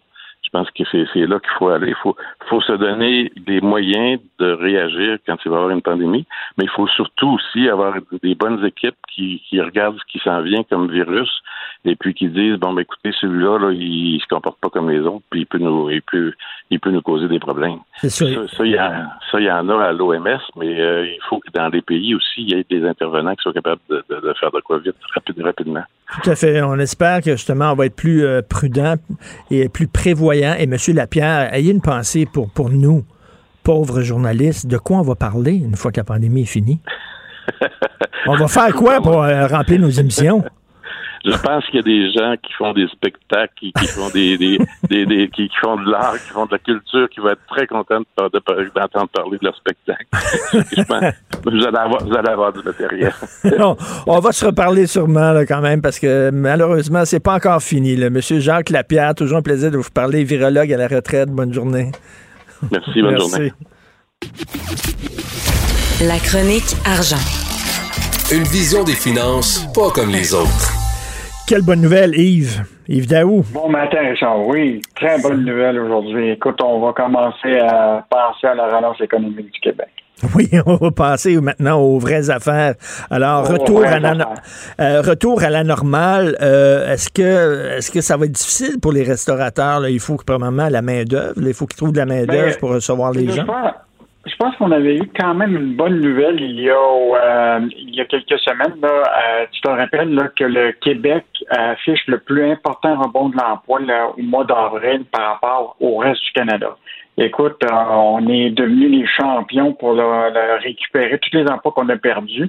notre taux de chômage était à 6 puis on a récupéré jusqu'à date là, presque 85% de tous les emplois qu'on avait perdus depuis la crise sanitaire. Hmm. Ça veut dire qu'il en reste quand même une portion de 28 là, qui reste à récupérer. Et c'est beaucoup dans la restauration, l'hôtellerie, le tourisme, etc. Et, euh, et, donc, euh, ça, ça va être le défi euh, important de ce, de ce retour-là, à cette industrie-là. Là, euh, qui, il y a un chef qui me frappe beaucoup, là. 75 sous de chaque dollar dépensé par les établissements de restauration commerciale au Québec sont directement réinvestis au Québec. Ah oui. Ça, c'est une donnée importante. Ça veut dire que les autres, là, quand les gens vont au restaurant, ben, ils, dans l'écosystème, il aide un, fournisseur de viande, il y a quelqu'un qui est de l'autre coin de la rue qui fait des gâteaux, etc. Donc, c'est hmm. quand même important. Euh, quand même 230 000 personnes hein, qui travaillent dans cette industrie-là. Euh, 4,5 milliards de salaires qui sont au traitement, etc. qui, euh, donc, euh, je pense que c'est, c'est une industrie là, que, qui a été beaucoup touchée. Elle a été un peu aidée, évidemment, mais puis, bon, évidemment, le retour à la normale, ça veut dire la course folle vers, évidemment, le recrutement. Et euh, donc, ça va être un défi, compte tenu de ce que je te disais tantôt, c'est que 85% des emplois étaient récupérés. Fait que euh, là, il va falloir qu'ils euh, trouvent du monde. Il y a peut-être des gens qui se sont déjà trouvés des jobs ailleurs, c'est peut-être mieux mmh. payé. des étudiants qui peut-être qu'ils ont déjà trouvé d'autres emplois. Donc, ça va être un défi. Puis le retour, évidemment, au bureau. Euh, bon, tous les employeurs euh, dans les tours à bureau, là, les employeurs, grands employeurs doivent commencer à réfléchir à ça pour l'automne. Euh, ça, j'ai hâte de voir ça, Yves, parce que j'ai lu qu'il y a beaucoup d'entreprises qui ont décidé, eux autres, de soit de fermer leurs bureaux, soit de prendre des bureaux plus petits en misant davantage sur le télétravail, en disant, ben là, écoute, on n'a pas besoin d'avoir des gros bureaux comme ça, puis de payer des loyers de fous dans le centre-ville. Donc, euh, mais mm. ça, à la limite, si les entreprises commencent à penser comme ça, euh, pour le centre-ville de Montréal, c'est pas des bonnes nouvelles, ça. mais la, règle qui semble euh, après, à peu près universelle dans tous les pays actuellement, puis Montréal, il échappera pas. À peu près, puis ça, c'est le cas, là, il y a au moins 40% des emplois là, que tu peux pas faire ça de la maison. OK? Tu le secteur des finances, des ressources humaines, de belles affaires qu'il faut que tu sois là physiquement. Le reste, le 60% là, je dirais que dans ce 60 %-là, il y en a au moins 20% des travailleurs qui souhaitent revenir au bureau à presque à temps plein parce que c'est beaucoup des jeunes qui veulent socialiser, qui veulent se retrouver avec du monde, tu sais, ils sont jeunes, ils veulent avancer dans l'entreprise, etc. Le reste des gens sont plus vers le mix hybride, là, euh, peut-être euh, trois jours à la maison, deux jours au bureau, etc. Euh, donc, les entreprises là, sont en train de se préparer dans ce contexte-là. Puis, évidemment, tu as, déjà beaucoup d'entreprises qui ont mis en sous-location euh, une grande partie de leur, de leur bureau au centre-ville. Hmm. Donc, ils envisagent déjà ce mode hybride-là. Là. donc, ils n'ont pas besoin autant d'espace. Mais, hmm. évidemment, le retour à la normale, ça sera peut-être pas la normale qu'on a connue, mais euh, on est quand même content de penser qu'on voit la lumière au bout du tunnel. Moins de gens dans les bureaux au centre-ville, ça veut dire moins de gens qui vont dîner dans des restaurants au centre-ville sur l'heure du midi. Euh, mm. donc, il va, ça va, il va avoir un impact économique. Ah, c'est sûr. Mais évidemment, ceux qui, euh, qui offrent des, des, euh, des, des, plats cuisinés, tu comprends-tu? euh, pour la maison, euh, les métros et les IGA de ce monde, etc., qui ont profité beaucoup de, de cette pandémie-là parce que les gens ont retourné à faire de la cuisine, ont retourné à. Donc, euh, hmm. ça va être un retour à la normale, mais peut-être ça va être un retour dans un autre mode comprends-tu, de, de, de, d'habitude de, consommation puis de travail euh, qui... Euh, c'est ça, on va consommer autant peut-être, mais différemment. Comme on, comme on disait, il faut savoir se réinventer. Tu veux me parler d'une PME québécoise qui est au cœur d'un projet euh, d'une centrale nucléaire? Écoute, euh, Richard, le, le, Québec le regorge de génie, puis des fois, on les, on les trouve euh, un peu par, par hasard. il y a une PME de Québec qui s'appelle Nucléon, les autres sont spécialisés dans regarder toutes les fissures dans les grandes infrastructures. Là. Tu sais, toi, tu ne voudrais pas aller dans un tunnel, euh, par exemple, euh, de, mettons, le troisième lien, puis que tu penses qu'il va y avoir des fissures, puis ça pourrait tomber. Non. Les autres, là, sont spécialisés là-dedans. Et ils viennent d'avoir un contrat euh, pour la rénovation, pour inspecter tous les tuyaux de la centrale nucléaire en Ontario qui s'appelle Bruce euh, et c'est la plus grosse centrale nucléaire au Canada et c'est la deuxième au monde. Wow. Ils fournissent 30 d'électricité à l'Ontario. Et là, il faut qu'eux autres là, vont inspecter 930 nouveaux euh, tuyaux qui vont être installés. Tu veux-tu, euh, moi, je ne voudrais pas être l'ingénieur, mais il faut vraiment que tu t'assures qu'il n'y ait aucune fissure. Aucune fuite, rien. Là, on parle d'une centrale nucléaire. C'est pas inspecter une maison. là. Écoute, donc ça, c'est du génie qu'on a dans notre cours. La compagnie compte 120 travailleurs et euh, la direction entend augmenter 200 employés d'ici euh, l'année. Donc, une bonne nouvelle pour une PME du Québec. Ben, mais hein, une excellente nouvelle. Et Martin Cochon, l'ancien éditeur du Soleil, on sait qu'il s'est resté dans le pot. Ben oui, mais rappelle-toi que euh, les ex-libéraux là, avaient comme identifié pas mal euh, que le pote ou le cannabis c'était euh, il y en avait même un qui était extrêmement important. Lui, il avait fait de, de l'argent, là, qui était l'ancien chef des finances du Parti libéral, qui s'appelait Chuck Rifici, qui lui là, était passé au cash. Il y avait une compagnie qui s'appelait Tweed, je sais pas si tu te rappelles, qui était un producteur de potes qui avait été acheté après ça, qui était devenu Canopy, Canopy Growth. Ah, Canopy Growth. Ouais, mais lui, il avait fait un investissement à peu près 70 dollars, mais aujourd'hui, là, à 40 ou à 40 quelques années, là, il vaut presque 100 millions. Mais ça n'a pas été le cas de Cochon, parce que lui, Cochon, euh, Martin Cochon, qui est l'ancien euh, ben, euh, PDG de Capital Media, qui, qui, tenait les journaux le, hebdomadaires du groupe de, de, Jessica. Là. Donc, lui, il était à 48 North, qui était une compagnie de potes, qui a été achetée par Exo hier pour 50 millions. Or, il a fait un petit gain de 237 000 Et évidemment, je te rappellerai aussi que l'ex-chroniqueur de la presse, Alain Dubuc, qui était aussi actionnaire, lui est passé avec 110 000 dollars. Euh, donc, euh, hmm. des ex-libéraux qui euh, ont quand même ils ont profité de la manne. Ils ont profité de la manne. Oui, il y en a beaucoup hein, autour du, Parti libéral et tout ça, fédéral, entre autres, qui ont profité de la manne verte quand ça a été légalisé. D'ailleurs, Martin ben, oui. mais le bureau d'enquête avait dévoilé en 2018 ben qu'il y avait au moins 77 Canadiens millionnaires au cannabis à l'époque. Donc, euh, puis évidemment, un de ceux-là, effectivement, c'est euh, le, gars que je t'ai mentionné tantôt, là, euh, Chuck Rifici, qui était l'ancien chef des finances du Parti libéral du Canada, qui aujourd'hui a une fortune de 100 millions. Et Martin Cochon, qui avait commencé comme étant majordome de Paul Desmarais, il faut se rappeler de ça, un majordome. Oui. Majordome à millionnaire du pot, mais il n'est pas vraiment millionnaire du pot. Mais je te rappellerai que quand il était pour le groupe Capital Média, là, il était euh, le PDG, mais en même temps, il était administrateur de 46 North, 48 North, là, je sais pas où il, prenait le temps d'être administrateur alors qu'il avait géré une business qui était complètement déficitaire. Là. Ben oui. Il était dans le trouble de liquidité. Ben oui. Puis euh, il, a, il, a, quand même profité pendant cette période-là qui était là, lui, d'à peu près une rémunération de 2 millions en 4 ans en rémunération. Alors que les retraités aujourd'hui euh, du Soleil et des autres, là, le par la queue parce qu'ils euh, ont perdu à peu près 30 de leur, euh, de leur, euh, de leur salaire. C'est bon, c'est bon de le rappeler, là, parce que c'est un sacré scandale. Lui, ça en est sorti très bien, alors que les retraités ont perdu leur, une partie de leur fonds de retraite. Là. Presque 30 hein? Eh, c'est énorme, ça. Tu sais, quand tu dis, c'est ta retraite, là, 30 qui disparaît en fumée. Alors, euh, donc, il était majordome pour Paul Desmarais. Paul Desmarais, il le regardait puis il disait, Martin, s'il vous plaît, pouvez-vous polir mes chaussures? Polisser mes chaussures, j'ai une grande réunion ce soir. Merci beaucoup, Yves Daou. Salut. Salut. Martino, souvent imité, mais jamais égalé. Vous écoutez Martino, Cube, Radio. Alors, c'est Claude Villeneuve qui est avec nous, chroniqueur Journal de Montréal, Journal de Québec. Et Claude, tu veux commencer ta chronique par une petite toune? Oui, j'ai envie de souligner ça en chanson, allons-y. Ah ouais. L'hiver s'achève, c'est dur à croire, mais on a passé à travers. La terre dégèle, les filles sont belles dans l'hôtel, il fait chaud.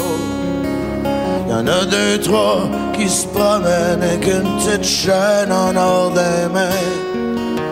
Puis d'autres un peu moins chanceux avec un couteau. Ah, j'adore cette tune-là, vraiment. En plus, c'est une super reprise. C'est-tu parce que tu veux nous parler de la réouverture des bars que tu mets Jéric Lapointe? Ben, écoute, L'hiver achève, c'est dur à croire, mais on a passé à travers. C'est mon sentiment ce matin en prenant connaissance de du plat de déconfinement hier. Et euh, c'est d'autant plus drôle que dans le clip de la reprise d'Éric Lapointe, euh, Luc Picard interprète un homme en chaise roulante là, qui prend son courage à deux mains là, pour aller faire des avances à une femme. Et celle-ci, c'est Lucie Laurier.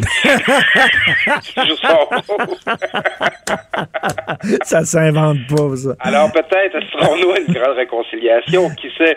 Mais moi, c'est ce que je trouve, c'est que là, là tu entends François Legault hier, là, il y avait de l'air pressé de déconfiner. Il y avait de l'air pressé de dire aux Québécois ah ouais, je vous ai dit, ah ouais, à la maison au début, là, là, là, ça va être le temps bientôt d'en profiter prudemment, respectant les règles. Vous allez pouvoir recommencer à vous, euh, à vous côtoyer. Puis là, je, repense à tous les prophètes de malheur, puis tous les hmm. agitateurs là, qui ont passé depuis 14 mois, qui nous disent que nos libertés reviendront pas, puis que c'est la dictature sanitaire, puis que ça va être le grand, le grand reset.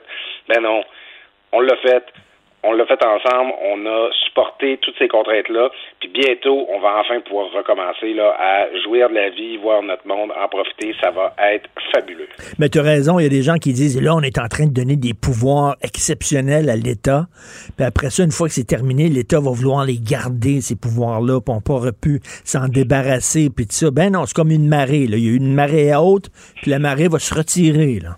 Oui, puis, tu sais, c'était pas plus intéressant pour François Legault. Là. Je, lui, il s'est jamais vu comme une espèce de leader de guerre. Euh, il faut connaître le bonhomme aussi. Là, euh, c'est, c'est, pas un dictateur, là, François Legault. Là, c'est un gars plutôt euh, Roger Bontemps, c'est bonne pattes. Euh, c'est, il y, a il n'y a aucun politicien qui a envie que sa carrière politique soit marquée par une récession comme celle qu'on a dû euh, vivre. Il n'y a aucun leader politique qui a envie que qu'un couvre-feu soit associé à son nom. c'est toutes des mesures qui ont répugné à François Legault. Puis je vois que ce que je voyais hier, c'était un homme politique qui était soulagé de pouvoir hmm. enfin mmh. ces mesures-là. Puis lui-même, il, y, a des gens qui, font des blagues sur les réseaux sociaux, c'est pas d'enfant.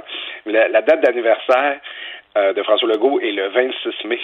Puis là, il y a des gens qui disent Ah, le motherfucker, il lève le couvre-feu pour sa fête.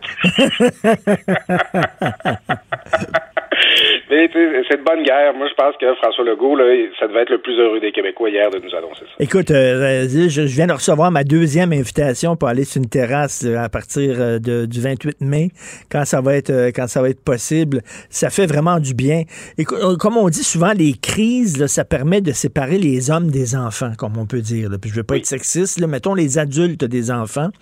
Et on a vu qu'il y a des gens dans cette crise-là qui se sont révélés des héros qui se sont révélés euh, courageux, euh, qui ont mis l'épaule à la roue, euh, qui sont allés travailler dans des, dans des CHSLD comme préposés, des gens qui se sont fait vacciner. Mais tu as vu aussi qu'il y a des gens qui, se sont conduits comme des bozos dans cette crise-là. Et j'espère qu'ils vont avoir honte. Vraiment, là. Oui, ben, ben, en fait, là, c'est la victoire qu'on célèbre et qu'on va célébrer au fur et à mesure qu'on va prendre nos libertés, elle est la nôtre. Elle est celle des mmh. gens qui se sont privés, qui ont qui ont vécu des moments difficiles. Tu sais, moi, des fois, ça, ça, ça, ça m'est arrivé, là, tu sais, je, je, me coltaille avec du monde. Puis des fois, on est plus critique des mesures sanitaires. Des fois, on les, on, on est plus, tu sais, on a, on a tous eu des moments où on était plus restrictif ou où on était plus ouvert. Mais tu sais, des fois, j'ai envie de dire au monde, là, qui, euh, qui, qui, qui disait, qu'on voulait enlever liberté à tout le monde. Moi, là, personnellement, je devais me marier au mois d'octobre l'an passé, j'ai annulé mes noces à cause de cette hmm. crise-là. Euh, je, mais je, viens d'avoir un enfant là, puis qui n'a pas encore pu voir ses grands-mères. On a hmm. tous subi des affaires difficiles. On l'a pris.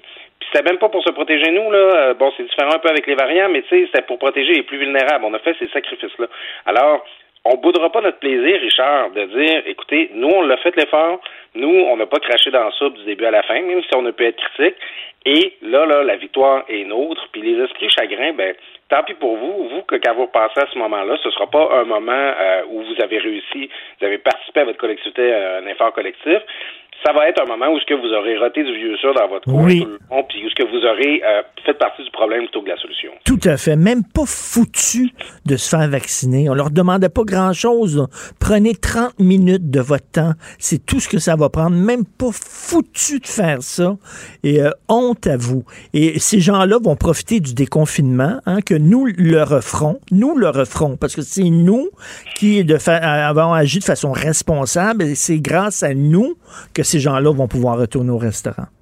Oui, c'est ça. C'est la personne non vaccinée, c'est pour prendre une expression qu'on utilise en économique en anglais, c'est des free riders, c'est des resquilleurs en quelque sorte qui vont profiter de l'immunité collective auquel ils ne mhm. participent pas. Puis tu sais, il faut s'attendre là, faudra pas faire le saut.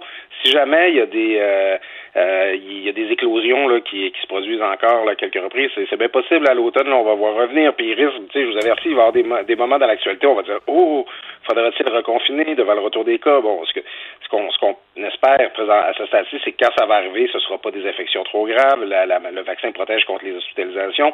Mais si vous allez voir les beaux jours venir, puis dire, oh, vous l'avez dit, le vaccin, ça marche pas, c'est n'importe quoi, ils veulent nous reconfiner.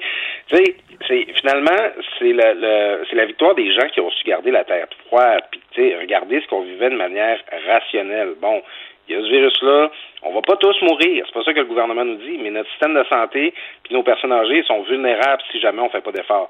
On l'a fait, maintenant profitons-en, puis on va continuer d'être prudent, on va continuer de porter le masque jusqu'à ce qu'on nous dise de le faire, puis on va continuer d'aller se faire vacciner parce que là c'est bien beau, mais si tout le monde qui a leur rendez-vous décide de pas y aller parce que c'est fini, on sera pas plus avancé, on va aller se faire vacciner pour notre deuxième dose, puis on va en profiter, ça va être un été glorieux. Et tout à fait. Et écoute, faut pas cracher dans la soupe, mais il y a quand même eu un petit raté hier. Christian Dubé et son état d'urgence. Ben moi, euh, je, pour le dire franchement, Christian Dubé, c'est un politicien que j'aime bien. je le trouve plutôt candide. J'ai l'impression qu'il livre souvent le fond de sa passée. Puis hier, il a fait un petit impair. Il a dit, on a demandé l'état d'urgence sanitaire, lui, là, qui est reconduit là, euh, euh, semaine après semaine depuis des mois. Euh, bon, quand est-ce que vous l'enlevez? Puis il a dit, on peut pas le faire avant que le contrat de travail avec les employés de l'État soit, soit conclu. Puis là, ben, tu sais, moi-même, j'ai sourcillé, je dis, peu, là, je dis, il va pas nous maintenir en urgence sanitaire parce qu'il a pas réglé avec les syndicats. En fait, c'est que toutes les opérations qui sont liées à la pandémie, soit le dépistage, la vaccination, tout ça, c'est pas prévu dans les conventions collectives. Il faut que le ministre puisse dire bon ben toi tu t'en vas travailler là, bon ben toi on va te payer tant, ok retraité, ok vous autres on va vous donner euh, comme ça. Le gouvernement a besoin de se doter de pouvoirs importants pour pouvoir le faire. Si c'est pas dans le contrat de travail, il peut pas le faire à moins d'être en urgence sanitaire. Alors là, tu sais, eh bien, Christian Dubé va dire ça, les syndicats s'en sont emparés pour dire euh, que le gouvernement met une pression indue de maintenir toute la population en, en, urgence sanitaire. Mais euh, Christian Dubé s'est rétracté. C'est pas qu'il met ça, qu'il met la fin de l'état d'urgence conditionnelle à la signature de ce contrat de travail. C'est qu'il a besoin des pouvoirs de l'urgence sanitaire pour pouvoir continuer. Comme on dit en bon québécois, il a calé son bluff. Ouais, ben c'est ça, ça. Pour, pour le rapport de force à la table de négo, ça, c'est vraiment pas le mieux. Là, J'imagine qu'il va être attendu avec une brique fanale la prochaine rencontre, mais encore ce matin, on apprend qu'il y a un syndicat de professeurs là, qui aurait réglé. Euh, tu sais, écoute, si là, en plus, là, avant les vacances, là, on pouvait avoir réglé avec tous les syndicats du secteur public. Écoute, Richard, on pourrait peut-être même régler, rêver, je sais pas, moi, d'un troisième lien à Québec, quelque chose comme ça. on ne sait jamais. Être l'autre, je te donne un devoir. Oui. De lire euh, la chronique de Pierre-Olivier Zappa aujourd'hui dans le Journal de Montréal, OK, sur le système de santé. J'aimerais qu'on s'en parle demain. Ah, c'est parfait, on va regarder de ça. Là. ça nous fait, elle nous fait rêver, la chronique de Pierre-Olivier. Ah oui, c'est vraiment une super chronique. on se reparle de ça demain. Merci, Claude. Bonne journée. Salut. Martino. Même avec un masque, c'est impossible de le filtrer. Vous écoutez Martino. Cube Radio. Bon, bien sûr, on est content, mais en même temps, on a le droit de poser des questions. On a le droit. C'est le rôle de l'opposition aussi. Là. Une opposition qui s'oppose tout le temps, c'est fatigant. Mais une opposition, c'est pas là pour faire le cheerleader non plus. C'est là pour dire, nous autres, on aurait préféré, blablabla. Donc, nous allons revenir sur euh, les annonces d'hier avec M. Joël Arsenault, député des Îles-de-la-Madeleine, porte-parole du PQ en matière de santé. Bonjour, M. Arsenault. Oui, bonjour, M. Martineau. Alors, député des Îles-de-la-Madeleine, vous savez qu'on vient d'annoncer qu'on va pouvoir se promener d'une région à l'autre. Ça veut dire qu'on va débarquer, là. On va débarquer en maudit chez vous, là. Et on vous attend de pied ferme. En fait, on attendait cette nouvelle-là parce que l'industrie touristique était véritablement sur le qui-vive. Il y a déjà des gens qui avaient commencé à annuler pour le, la fin mai, début juin. Donc, ça, c'est une bouffée d'oxygène pour euh, plusieurs, pourvu évidemment là, que les gens qui débarquent euh, euh, respectent les règles Ben oui. sanitaires. Ça devrait bien aller. Oui, les règles sanitaires ne se conduisent pas en sauvage, ne commencent pas là, à se conduire en sauvage, comme on a vu malheureusement en Gaspésie. Euh, il, doit, avoir une relation haine-amour envers le tourisme aux îles de la Madeleine. hein. C'est un peu comme les gens qui vivent à, à Venise. Ils aiment les touristes, mais des fois, ils aiment ça être tout seuls entre eux autres. À la blague, souvent, on dit on est content quand ils arrivent, on est content quand ils repartent en. Mais plus sérieusement, je pense qu'effectivement, c'est- c'est c'est un besoin impératif pour les îles de la Madeleine d'avoir une industrie touristique qui est euh, solide. Mais en même temps, faut, faut faire attention là, que ça déborde pas dans, dans le surtourisme occasionnel, estival. Et, et ça, là, déjà, même la- la- l'association touristique régionale des îles a, a- a prévu pour les trois prochaines années d'essayer de contenir le nombre total de touristes au, au, euh, au chiffre atteint en le record de 2019 pour éviter justement là, qu'on qu'on ait des problèmes d'harmonisation euh, Mm. plus graves entre euh, la fréquentation touristique et euh, la qualité de vie des Ben oui. Qui habitent ici à l'année. Ben oui, effectivement, c'est un équilibre qui n'est pas euh, toujours facile. Monsieur Arsenault, autre chose qui n'est pas toujours facile, c'est dans l'opposition euh, euh, au lendemain d'une annonce comme hier, on veut pas paraître casseux de party, on veut pas cracher dans la soupe, euh, mais en même temps, c'est le rôle de l'opposition de, de, de mettre le doigt sur, euh, sur certaines incongruités, peut-être, ou certaines choses dont on n'est pas content. Donc, euh, vos réactions à l'annonce d'hier?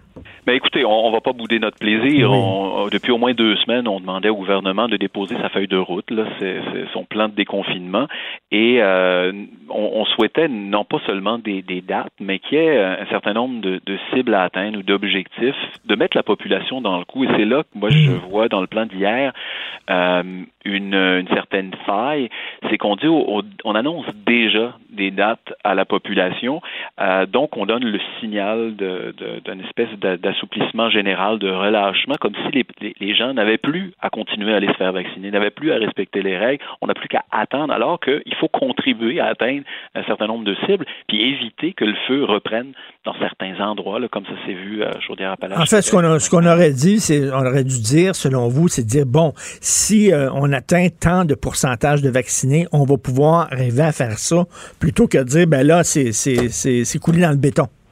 Oui, parce que euh, on, voyait que euh, le premier ministre hier ne pouvait pas cacher là, euh, sa- son grand plaisir et euh, son optimisme euh, Mm. qui, qui est parfois débordant euh, au point d'annoncer la réouverture du Centre Bell avant les restaurants d'un certain nombre de, de- de secteurs, de zones, de régions.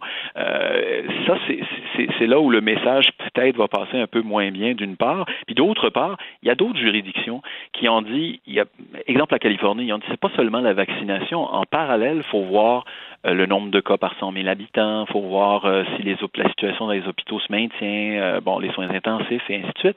Euh, alors que ici, c'est comme si ça n'existait pas.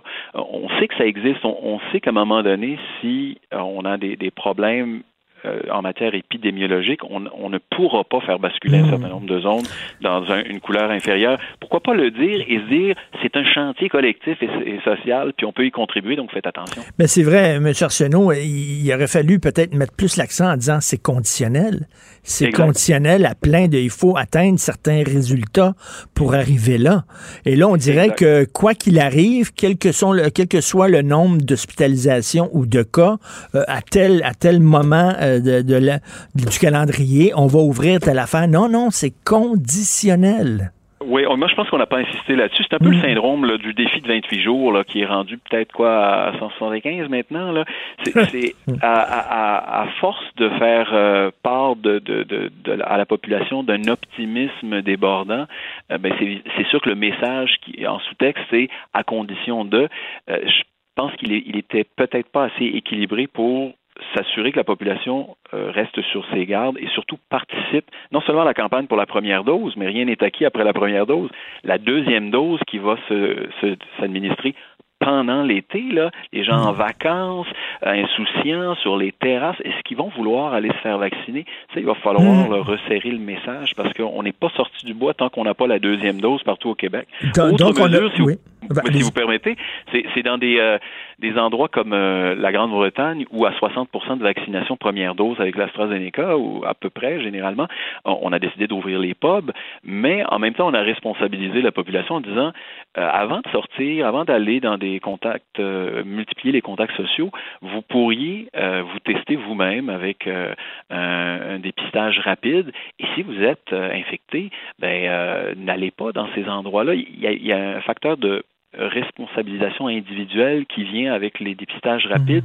On en a 4 millions et plus qui sont dans les entrepôts qui ne servent pas. Pourquoi on ne va pas de ce côté-là? Juste, juste comme police d'assurance, disons. Et oui, et de- on a peut-être péché par excès d'optimisme. En, en fait, il faut, faut rappeler aux gens, là, ça, le calendrier de- des confinements, il n'en tient qu'à vous. faut pas que vous lâchiez. faut continuer à aller vous faire vacciner. Il faut vraiment atteindre le 75% pourquoi pas le 80% Et moi, j'ai peur que le message que les gens se disent, ben, c'est fini. That- That's it, c'est derrière nous. Tout à fait, tout à fait. Il y a, il y a, je pense, il y a des raisons d'être optimiste, mais pourvu qu'on ne relâche pas évidemment les, efforts. Les jeunes, les, chiffres que j'entendais hier dans la catégorie des 18-25 ans, je pense, c'est aux alentours de 20-25 des, des, jeunes qui ont eu le, la vaccination. dans l'autre catégorie d'âge, 25-35 ans, c'est aux alentours de, de 30 ou 35% Il y a encore un bon bout de chemin à faire et c'est ces gens-là qui vont sortir les premiers dans les restos, qui vont veiller tard le soir une fois que le couvre-feu est élevé. C'est par ce, ce vecteur-là qu'on risque peut-être d'avoir une résurgence des éclosions dans certains endroits. Donc, l'objectif, il est loin d'être atteint. Je pense que le mhm. pourcentage global, il n'est pas représentatif de chaque euh, couche de la population parce que, évidemment, on sait, les 60 ans et plus sont, sont vaccinés à plus de 80 C'est pas le cas chez les plus jeunes. Non, les bémols que vous emmenez sont extrêmement intéressants. Puis, euh, oui, il faut, euh, faut, faut c'est pas, pas gagné encore. je, je dois absolument vous poser une question. Aujourd'hui, on apprend que la le gouvernement de la CAQ a dépensé plus de 600 000 dollars pour des sondages. Euh, euh, on gère au sondage. Est-ce que ça veut dire que Jean-Marc Léger pourrait devenir le prochain premier ministre du Québec?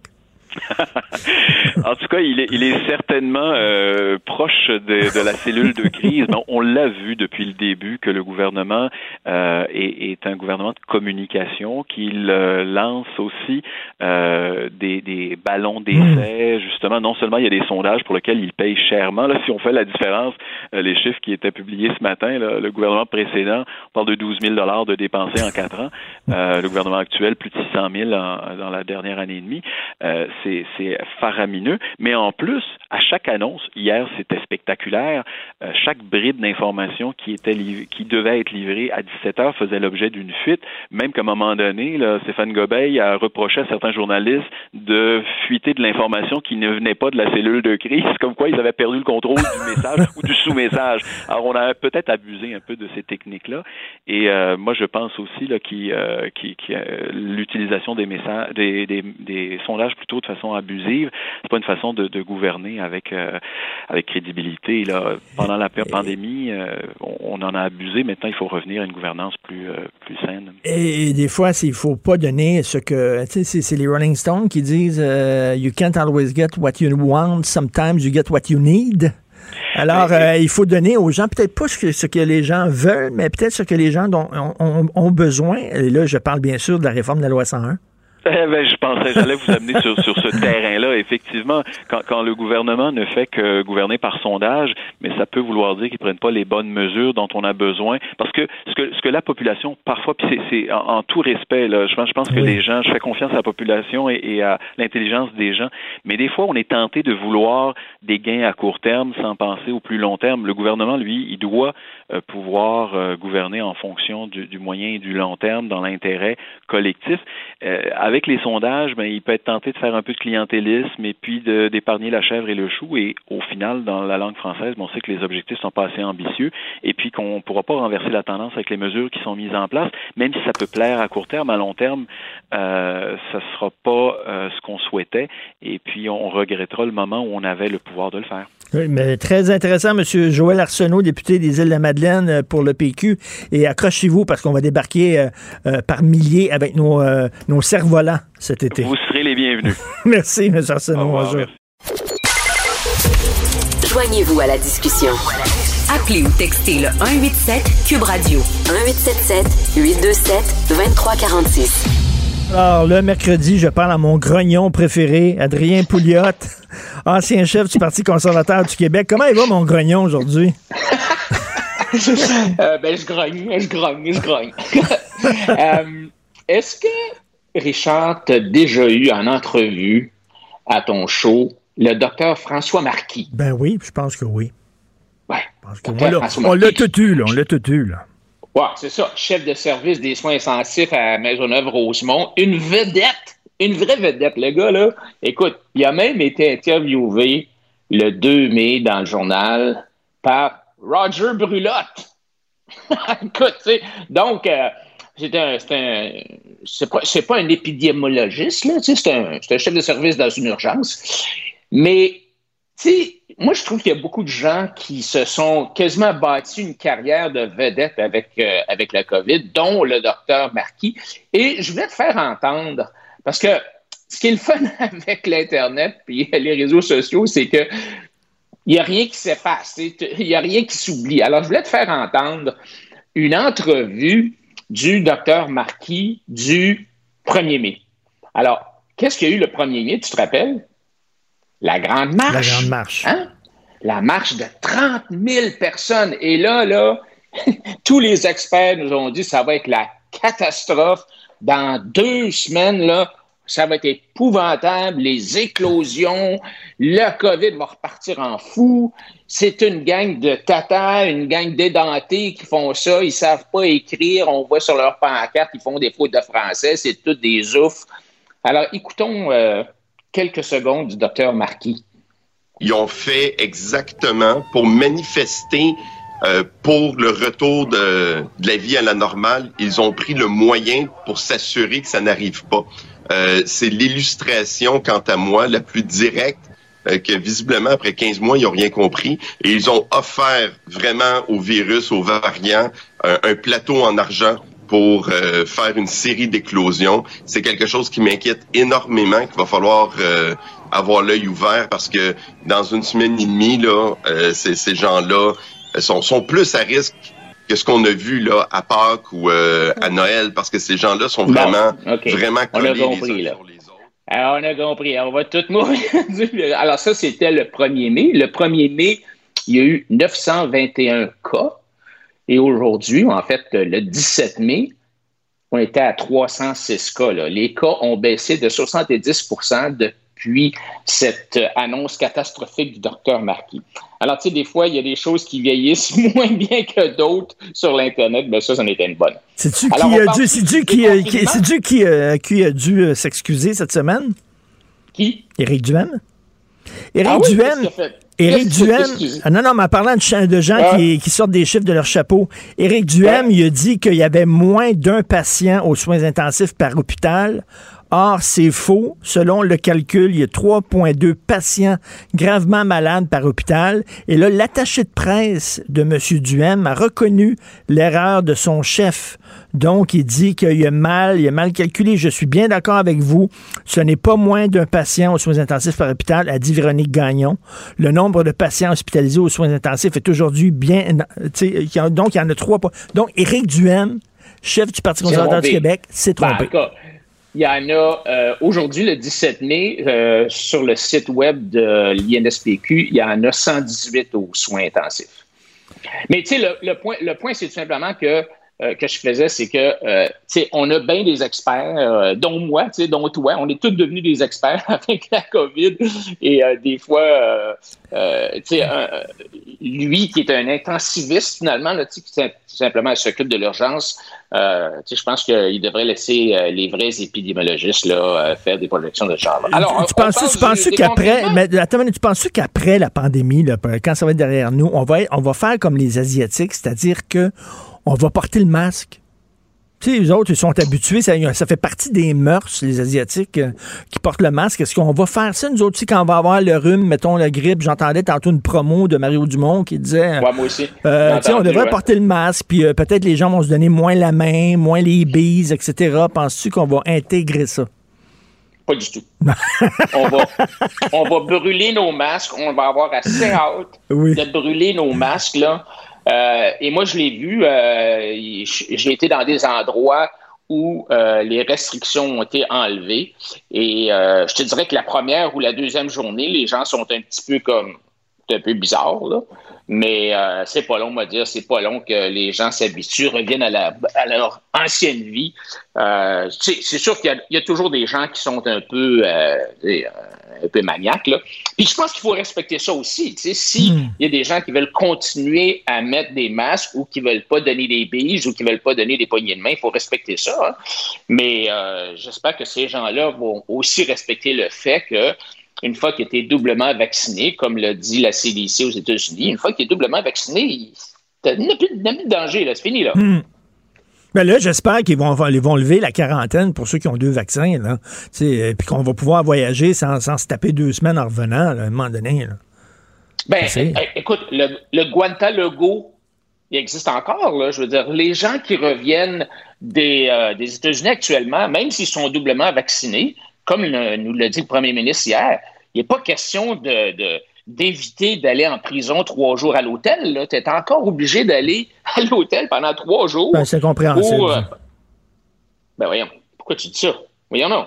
Si tu es vacciné, doublement vacciné, non, mais c'est ça que je dis. Là. Je comprends pas pourquoi ils obligent les gens à aller à l'hôtel tout ça. Ça n'a pas de bon sens. Ben, doublement vacciné. Ben non, ça n'a pas de bon sens. Tu rentres chez vous, bonjour, bonsoir. Là. Ben oui, tu sais, je veux dire, euh, alors pourquoi est-ce que Legault continue d'insister? Il a dit que il a, demandé à Trudeau de continuer cette, mesure-là. Et, c'est ce genre de choses-là qui sont contradictoires, qui font pas de sens, qui vont en fait contre la science. Quand les gens entendent ça, ils disent pourquoi pourquoi est-ce qu'il fait ça Alors le, le, plan de déconfinement qu'on a eu hier, en fait, je voulais commencer d'abord en t'expliquant quel est le plan de déconfinement du gouverneur de la Floride, M. DeSantis. Alors, le plan de déconfinement du gouverneur DeSantis, c'est le suivant.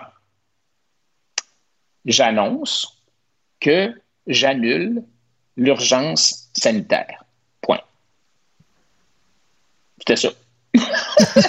c'est pas plus long que ça. Tu sais, il n'a pas fait une conférence de presse de trois heures. Il n'y avait pas un document, une brique avec 26 couleurs. Puis, euh, c'était pas compliqué. Là. Il a dit, c'est fini. C'est fini l'urgence sanitaire en, Floride. Et euh, non seulement c'est fini, mais euh, j'ordonne à toutes les, comtés, toutes les villes d'abolir leurs mesures et j'annonce que dorénavant, s'il y a des villes qui passent des mesures, ça va être illégal, puis ils, vont être, vont être renversés.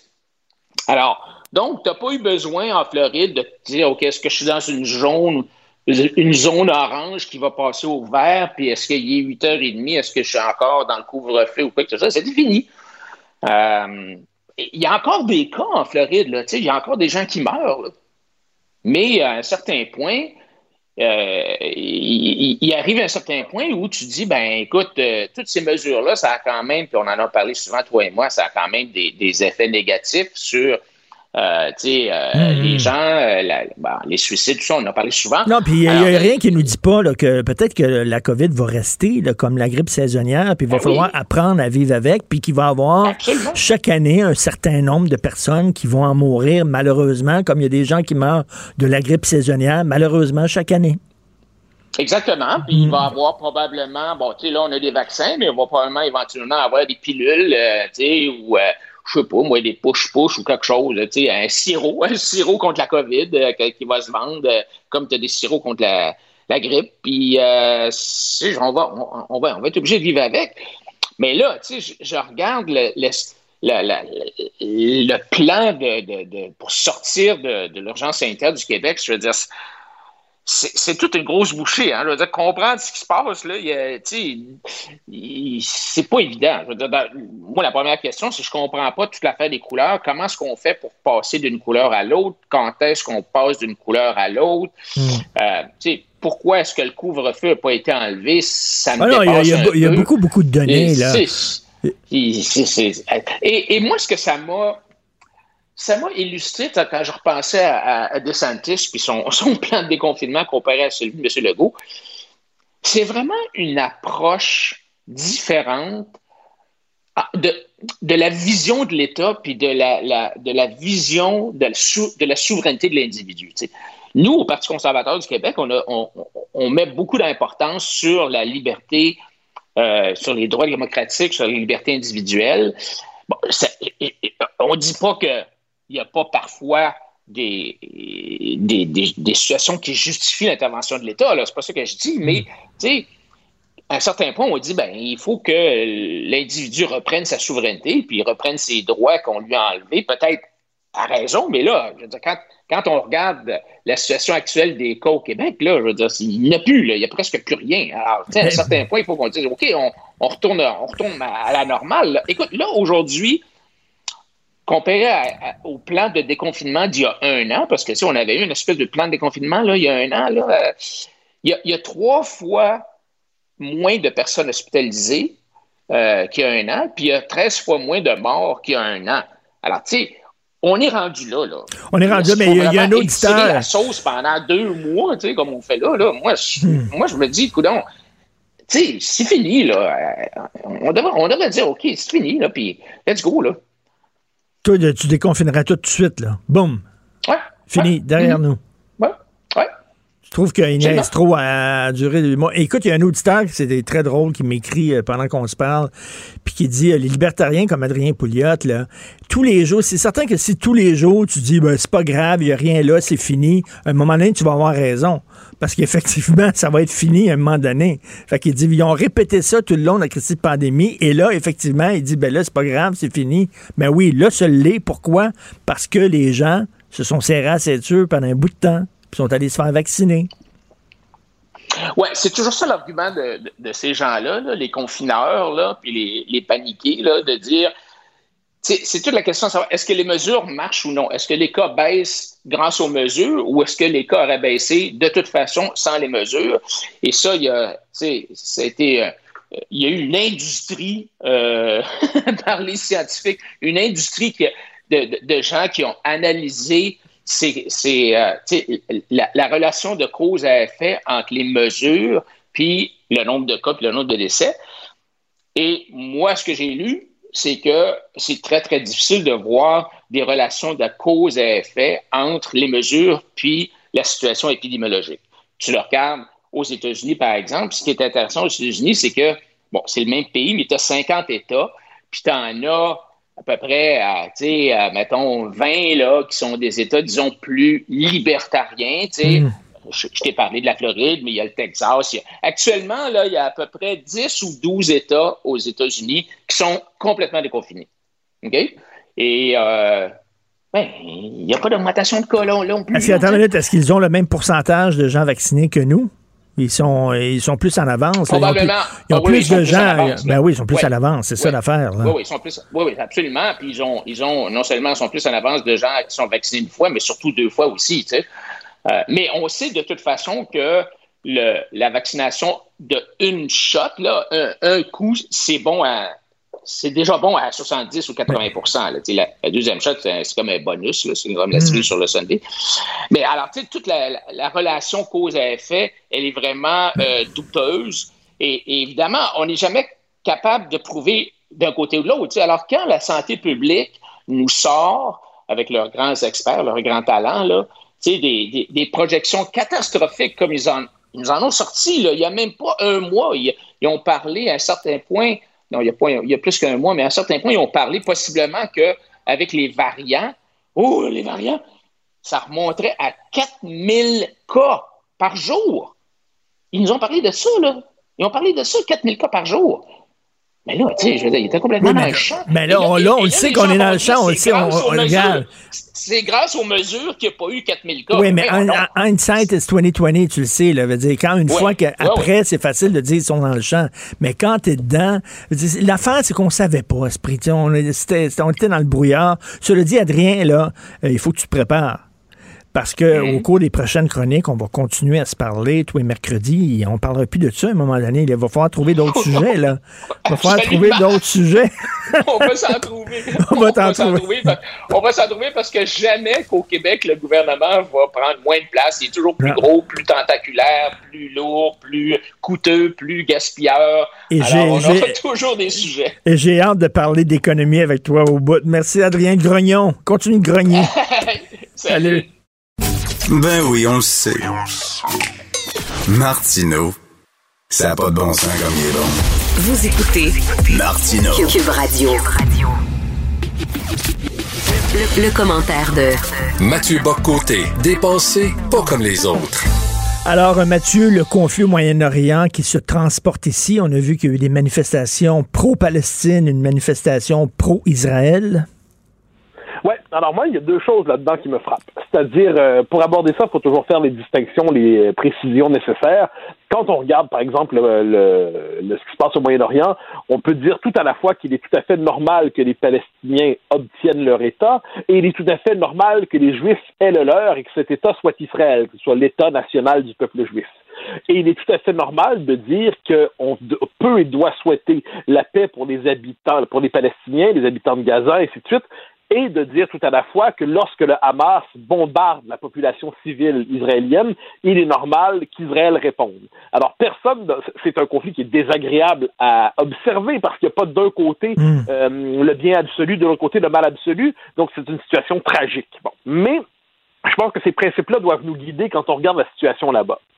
Ce qui s'est passé en fin de semaine ici me semble autre, d'une autre nature. C'est-à-dire qu'on a vu dimanche des manifestants juifs se rassembler à Montréal pour marquer leur soutien aux Israéliens, à la population, en fait, euh, population civile israélienne bombardée.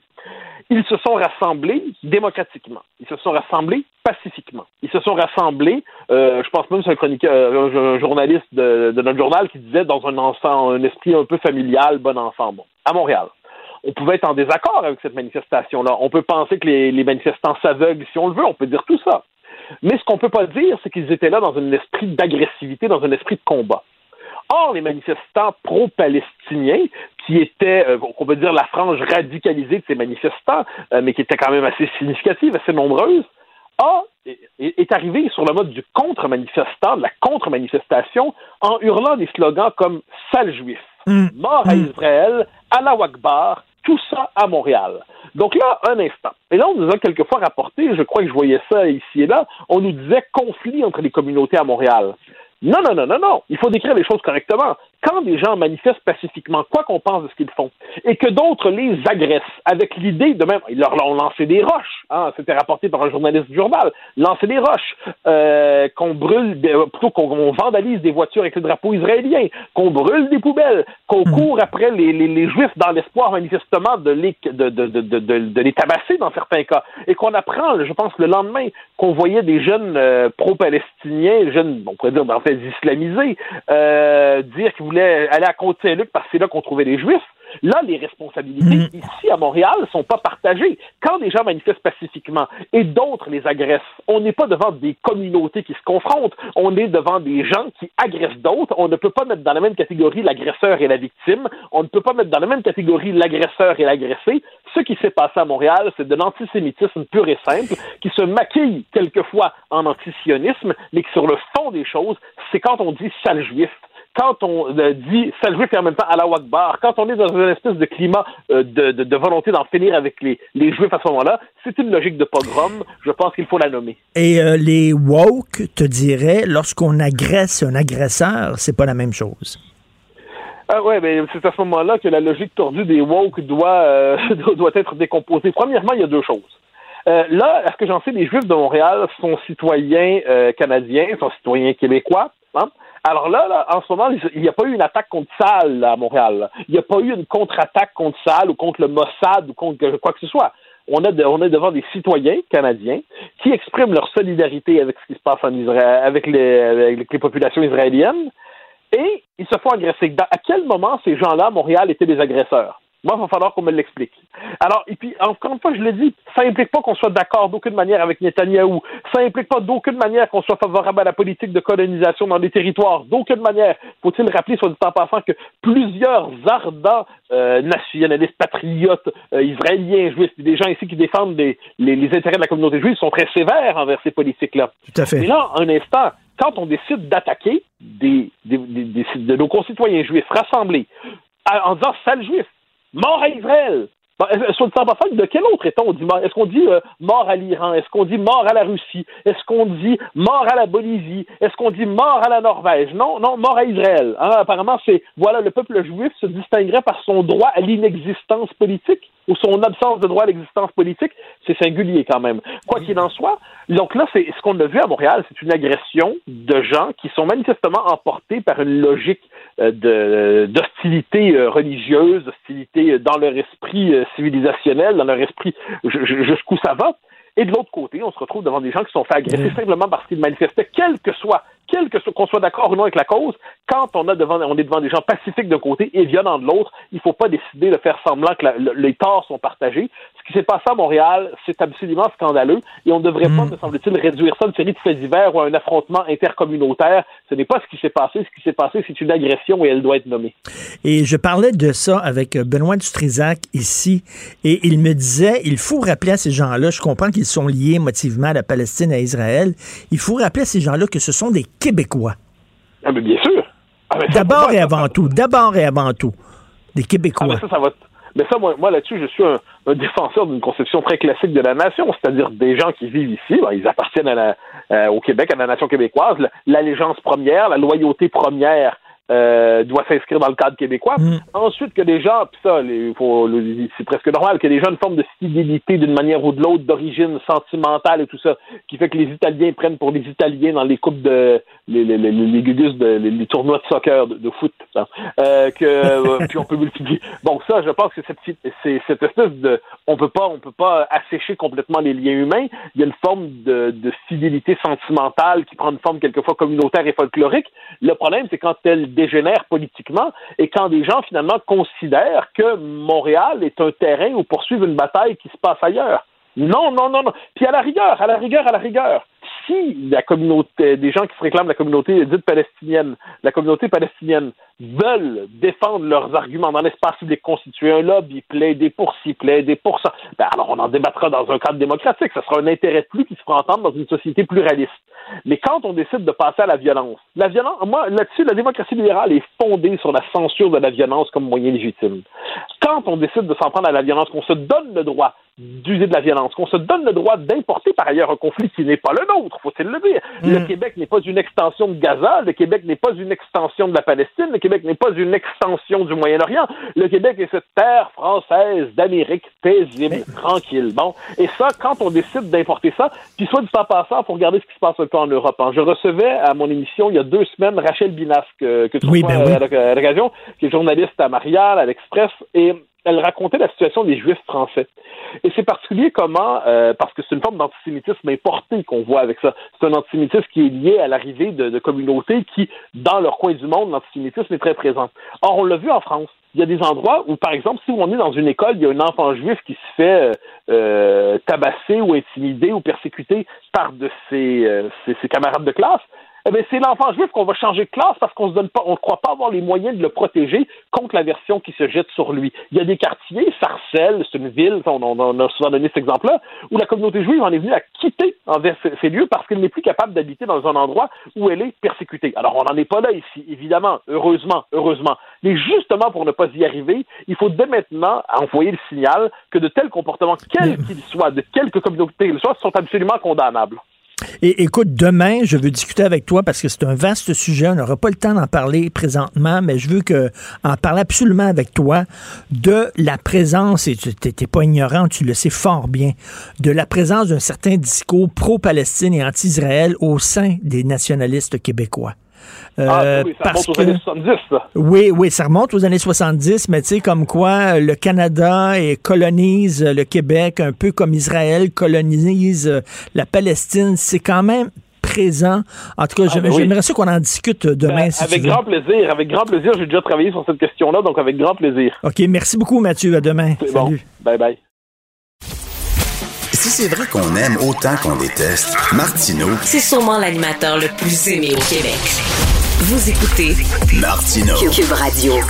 C'est le temps des nouvelles insolites avec Karl Marchand. Karl Marchand, qui est l'excellent recherchiste de l'émission. Ben, merci. Je te remercie beaucoup pour ton travail, mon cher Karl. Et là, là tu as beaucoup de choses au menu. Je te laisse aller. Là, tiens, euh, décide avec quoi tu commences. Parlez-en bien, parlez-en mal, Richard, ça peut être bon pour une campagne politique. Je sais pas si tu te rappelles de ce couple de Saint-Louis aux États-Unis qui était sorti sur euh, le gazon de la maison avec le AR-15 dans les mains et le, et le pistolet devant une manifestation de Black Lives Matter. Ben oui. Eh bien, l'homme, Mark McCloskey, veut être candidat au Sénat des États-Unis. Alors euh, voilà, il avait évidemment, écoutez, ils ont fait le tour du monde grâce à cette, euh, cette image-là. Puis heureusement, à l'époque, ça s'était passé sans dérapage, mais ils ont quand même été arrêtés pour utilisation illégale d'armes à feu parce que dans la vie, normalement, ça dépend des États, mais sortir devant une foule de manifestants avec ton AR-15, c'est Ben pas... euh, ben voilà, ben, et donc, euh, M. McCloskey était en entrevue hier à Fox News et a dit « Dieu est venu frapper à ma porte l'été dernier, déguisé en foule déchaînée. On sait que le diable peut parfois se prendre euh, différents euh, atours. » Et donc, il était, ça m'a réve- vraiment réveillé, donc annoncé sa candidature. Euh, et euh, voilà, les Américains en ont marre de la cancel culture, du gros mensonge du racisme systémique soutenu par la menace de violence de foule. Ils avaient été invités, ce couple-là, à la convention républicaine, et ils avaient dit si Donald Trump n'est pas élu, ça va être le chaos. Bon, le chaos, ben, relatif, évidemment, mais et donc voilà. Et euh, notre pays est attaqué, les grands de la technologie, les grandes entreprises, la swamp de Washington travaillent Ah. tous ensemble à détruire notre liberté donnée par Dieu, notre culture et notre patrimoine. Donc voilà, il sera candidat au Sénat des États-Unis. Pour vrai? Oui. Là, évidemment, il y a plusieurs étapes. Bon, la primaire, euh, mais il sera candidat et on sait que parfois euh, des gestes d'éclat donnent. Parlez-en bien, parlez-en mal, ça donne de la, de la popularité. Ah, c'est déprimant. Eh, tu sais, quand on sait qu'en Caroline du Sud, c'est le retour des pelotons d'exécution. Ça, c'est incroyable. Pelotons d'exécution? Incroyable. 2021. 2021. 2021. C'est- Oh, c'est- ouais. C'est incroyable. As-tu déjà eu un voisin bricoleur, Richard? Euh, ouais, certainement plus que moi, en tout cas. Il y a un ado de 17 ans en Virginie qui a construit sa propre montagne russe dans sa cour. La vidéo. Ça fait euh, en système impérial pour les plus vieux d'entre nous, 15 pieds par 24 ou 4 mètres et demi par euh, 7 mètres environ pour les, les amateurs du système métrique. Bon, quand on regarde la vidéo, euh, c'est pas aussi majestueux que la ronde, si tu me comprends, parce qu'il a fait ça avec des, euh, des parties de bois récupérées sur les chantiers, des tuyaux de PVC et des roues de skateboard, mais tout de même, Lui, lui, c'était passé. Nous autres, ce qu'on faisait, c'est vraiment des bottes à savon Ouais, ouais, ouais, qu'on faisait dans la ruelle. puis. Lui, non, c'était pas Ben, assez. il rêve de devenir ingénieur, ce jeune homme, Jake McCloskey, et donc il a euh, obtenu 16 millions de visionnements sur TikTok grâce à ça. Va à la ronde avant d'aller faire son ménage, son manège parce que ça, ça se termine quand même assez rapidement. Ça prend une grande cour et euh, pour les voisins, on le mentionne, là, il veut améliorer sa montagne russe en creusant un tunnel. Parce que là, il n'y a pas la boucle au complet. Donc, il veut creuser un tunnel. On lui souhaite bonne mais, chance. mais elle monte comment? le véhicule monte C'est un comment? peu le principe. En fait, c'est le principe de ta boîte à, ce- à savon pour l'instant, c'est que tu t'installes en haut de la En côte haut, et, ça, ça. et ça descend par la gravité. C'est euh, low- low-fi, comme on Ben dit. voilà, c'est euh, DI DIY aussi, faites-le vous-même. Alors Ses voisins, sont-ils contents de Ben, ça? pour les- au moins, c'est pas bruyant, ça fonctionne pas à moteur, mais évidemment, euh, c'est pas très joli, en toute honnêteté. Mais bon, il y a des Mais il faut qu'il s'arrête là, là. À un moment donné, il peut pas construire un mini euh, Disneyland dans sa cour. Je pense hein. que ben, il y aura pas la place de toute façon. Peut-être aura-t-il des appels de, de, de, de parcs d'attractions. Et parlant de voisins détestables, mais sans tondeuse. Ah ben moi, ça, ça devrait être euh, l'année sans tondeuse. L'année sans tondeuse parce que les gens ont tendance à couper le gazon trop court, tu sais, le beau gazon le samedi matin. là. Ben, Ah ouais. Puis d'ailleurs, je suis allé euh, faire du vélo en banlieue en fin de semaine et je trouvais que la tondeuse partait euh, assez Tôt, hein? tôt, hein, quand Il y a même. des gens qui sont vraiment bandés là-dessus, excuse-moi l'expression, mais qui, tu sais, dès que c'est un petit peu long, là, il faut qu'ils pensent la tondeuse. Ben, ne la passez pas en mai. Pourquoi? C'est c'est, euh, l'organisation environnementale Plant Life qui nous dit ça parce que les pissenlits, ce sont les rares fleurs qui sont déjà sorties en mai et donc qui peuvent donner du pollen aux abeilles. Et donc, selon Raphaël Prou... euh, Et on sait qu'il manque d'abeilles. Ben, c'est ça, il manque d'abeilles. Donc, c'est une façon de contribuer au maintien de la, de la biodiversité. Puis aussi, le gazon plus long, on vous le dit, c'est mieux pour euh, lutter contre les parasites. Donc, Richard, tu pourras dire à tous tes voisins qui euh, te réveillent le samedi matin. Pour l'écosystème, pour les abeilles et tout ça, faut, faut pas. As-tu déjà mangé de la salade de pissenlit? Non. C'est très bon. C'est Ben la oui, tige, en fait. C'est la tige, là. C'est super bon. Les Saliens font beaucoup, beaucoup ça. Les fleurs comestibles aussi, euh, j'en ai planté avec. euh, là, ça sort chez nous tranquillement, mais euh, moi, je pense que c'est l'avenir aussi parce que bon, c'est beau, puis en plus, tu peux les manger. Et tu parlais des voisins qui étaient bandés sur quelque chose. Je vais faire un, un lien. Évidemment, c'est absolument pas autobiographique, ni pour toi, ni pour moi, mais pas facile d'avoir le plus gros pénis au monde. C'est le calvaire de Jonah Falcon, un acteur de 50 ans. Est-ce que c'est un acteur porno? non, ce n'est pas un acteur porno et c'est ça. Par contre, son engin, le désavantage qui est au repos, euh, mesure 24 cm, semble-t-il, et euh, en érection 34 cm. Donc, évidemment, c'est imposant. Euh, il a eu des petits rôles dans Place Melrose, des Sopranos et La Loi et l'Ordre, mais là, c'est parce qu'il se fait dire, c'est que. Excuse-moi, est-ce qu'il peut irriguer cette affaire-là? Ben là, c'est ça le problème. Est-ce qu'il arrive à l'irriguer au complet? ou- Et des fois, quand on se compare, on se console parce que euh, c'est pas simple dans la chambre à coucher. Faire lever un pénis de cette taille, ça demande beaucoup de sang et, et l'homme de 50 ans affirme que. Là, il peut pas irriguer son engin, son cerveau en même ben, temps. exactement C'est un ça. ou l'autre. là. Donc, il a. Il y a comme euh, un clapet, là. C'est soit le cerveau que tu irrigues, soit ton engin, mais Ça- pas les deux en même temps. Ben, exactement, parce que il lui arrive d'avoir des étourdissements lorsqu'il est en, en érection. Pour vrai? Oui, oui, oui. Et il y a plusieurs positions qui sont proscrites pour éviter des, des fractures péniennes. Donc, euh, c'est pas. euh, quand on se compare, on se console, la vie n'est pas plus simple. Et les euh, directeurs de casting disent on peut pas embaucher ce gars-là, ça sera pas bon pour notre projet. Pourquoi on embaucherait l'homme au plus gros pénis au monde? Il se fait raconter ça par d'autres amis dans, dans le domaine. Non, non, mais pour avoir une grande carrière en porno. Euh, oui, mais il, il a été sollicité d'ailleurs, euh, t'as- bien imaginé, mais il l'a refusé euh, chaque fois.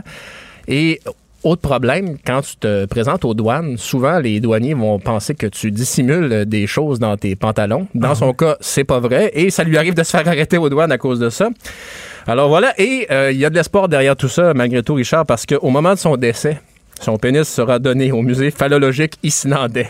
C'est vrai? Il sera donc mis à l'étude. Mais je pense que c'était le pénis de Rasputin. Ça a l'air aussi qui était ama- équipé de Veilletar, Rasputin. Et je crois que c'est assez. euh, ça Mm. s'est ramassé. Il y a quelqu'un qui l'avait euh, coupé. Ça s'est donné de, de famille en famille. Alexandre euh, Moranville-Wallet, euh, il me confirme ça, c'est ça? Un signe de ben, est-ce qu'il est pas trop. Il y a comme. il y a eu quelque chose avec le pénis de Rasputin. là. Il y a des.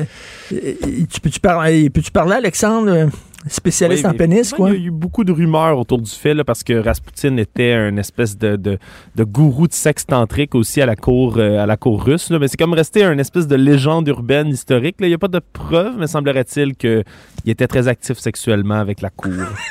Oui. Zone. Alors, Alors, mais il- si lui prend du Viagra, il, il peut, to- il peut tomber sans connaissance. Ben, je suis pas sûr que c'est c'est une bonne idée là, de faire ça. Euh, faut être conscient de son corps aussi. Puis, euh, en tout cas, il va peut-être être très étourdi.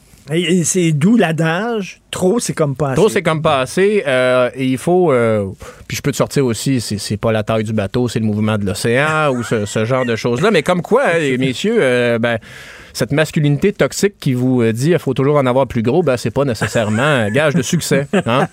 Merci. Mais j'en reviens pas, le gars là, qui, qui est sorti avec euh, son euh, AR-15 Oui. et qui se présente au Sénat. Ben, Les États-Unis, là, hein, vraiment, là, c'est quel pays fascinant et des fois épeurant, littéralement. Oui, puis c'est une culture des armes à feu qu'évidemment, nous, on on n'a pas tout à fait ici, mais on jase. Là. Il y a une manif en avant de chez vous, Richard. Là. Si tu sors avec un, un fusil, là, il y a bien plus de chances qu'il y ait des problèmes que si tu restes chez vous. Ben je oui. sais pas, là. euh, Ça, c'est genre, là, tu rentreras pas sur mon terrain. Mon terrain, c'est Oh sacré. stand my ma- ground. Stand my ground. Euh, Charlton Heston là, qui disait, là, tu peux pas euh, enlever euh, mon... Seulement quand je vais être mort... Over my pouvoir- dead body. Oh, Ouais, c'est ça, là. Seulement quand je vais être mort, tu vas pouvoir enlever mon gun, puis tout ça. Quel... Merci beaucoup. Mais Chacun. Benoît Dutrisac, lui, il est plus dans les fusils à eau, je pense. On t'entend pas. Le fusil à patate, je sais quand j'étais petit. fusil à T'as-tu eu ça, toi? Un Un fusil à gun à patate? patate? J'ai jamais Ça- réussi à fabriquer ça. Puis t'avais des petites douilles. Puis là, tu prenais une patate, puis tu, tu rentrais ça dans la patate, tu le tournais, tu remettais ça dans ton barillet, puis tu tirais des morceaux de patate. C'était Est-ce que extraordinaire. tu faisais, est-ce que tu faisais des genres de, de trucs avec des, des- des canettes l'une après l'autre, puis tu mettais une balle de tennis là-dedans, puis tu mettais de l'essence à, à la base? Non, j'ai encore mes sourcils. T'as jamais fait ça? Mais ça, j'ai. euh, Des ça, canons, des canons, Oui, oui, des canons. Ça, je regarde encore des vidéos YouTube de temps en temps. Je me dis qu'avec un chalet avec des amis, euh, Mais on il y a en une fera fa- un. Mais... Il y a une fascination là, pour ça. les guns. là. C'est- c'est- je te l'ai dit l'autre jour, là, sur- si vous allez voir les, les- les sites de streaming, là, euh, tu sais, les affiches de films où le, le héros tient un gun, c'est ahurissant. Ça doit être un sur trois. Tu règles tout. Euh, Tu vas tuer la pandémie avec un gun, tu vas tuer la pauvreté avec un gun, tu vas tout régler avec un gun. Non, On mais y a- juste il y a pas une compris il y ça. Il y a une métaphore sexuelle là-dedans, là, c'est sûr et certain. Au lieu de C'est un vider, petit 22, hein, un petit gun, un petit 20. au lieu de vider ses couilles, il vide ses douilles. Ah, C'est ça. bon. Moi, je dis. ça revient toujours au cul avec toi. Freud? Freud Non. avait raison? Freud, ouais. OK. Sometimes a cigar is just a cigar. Qui disait, bon, alors, tu veux nous parler de quoi? Euh, je sais plus. Euh, tantôt, on va. Euh, Es-tu de bonne humeur? T'es-tu un happy camper? pas pire. Euh, Gilles Lupien est mort. Oui. 67 ans. Je sais pas si tu te souviens, on l'avait fait en 2004 au Franc-Tireur. Puis c'était comme un complément, un topo sur la violence au hockey.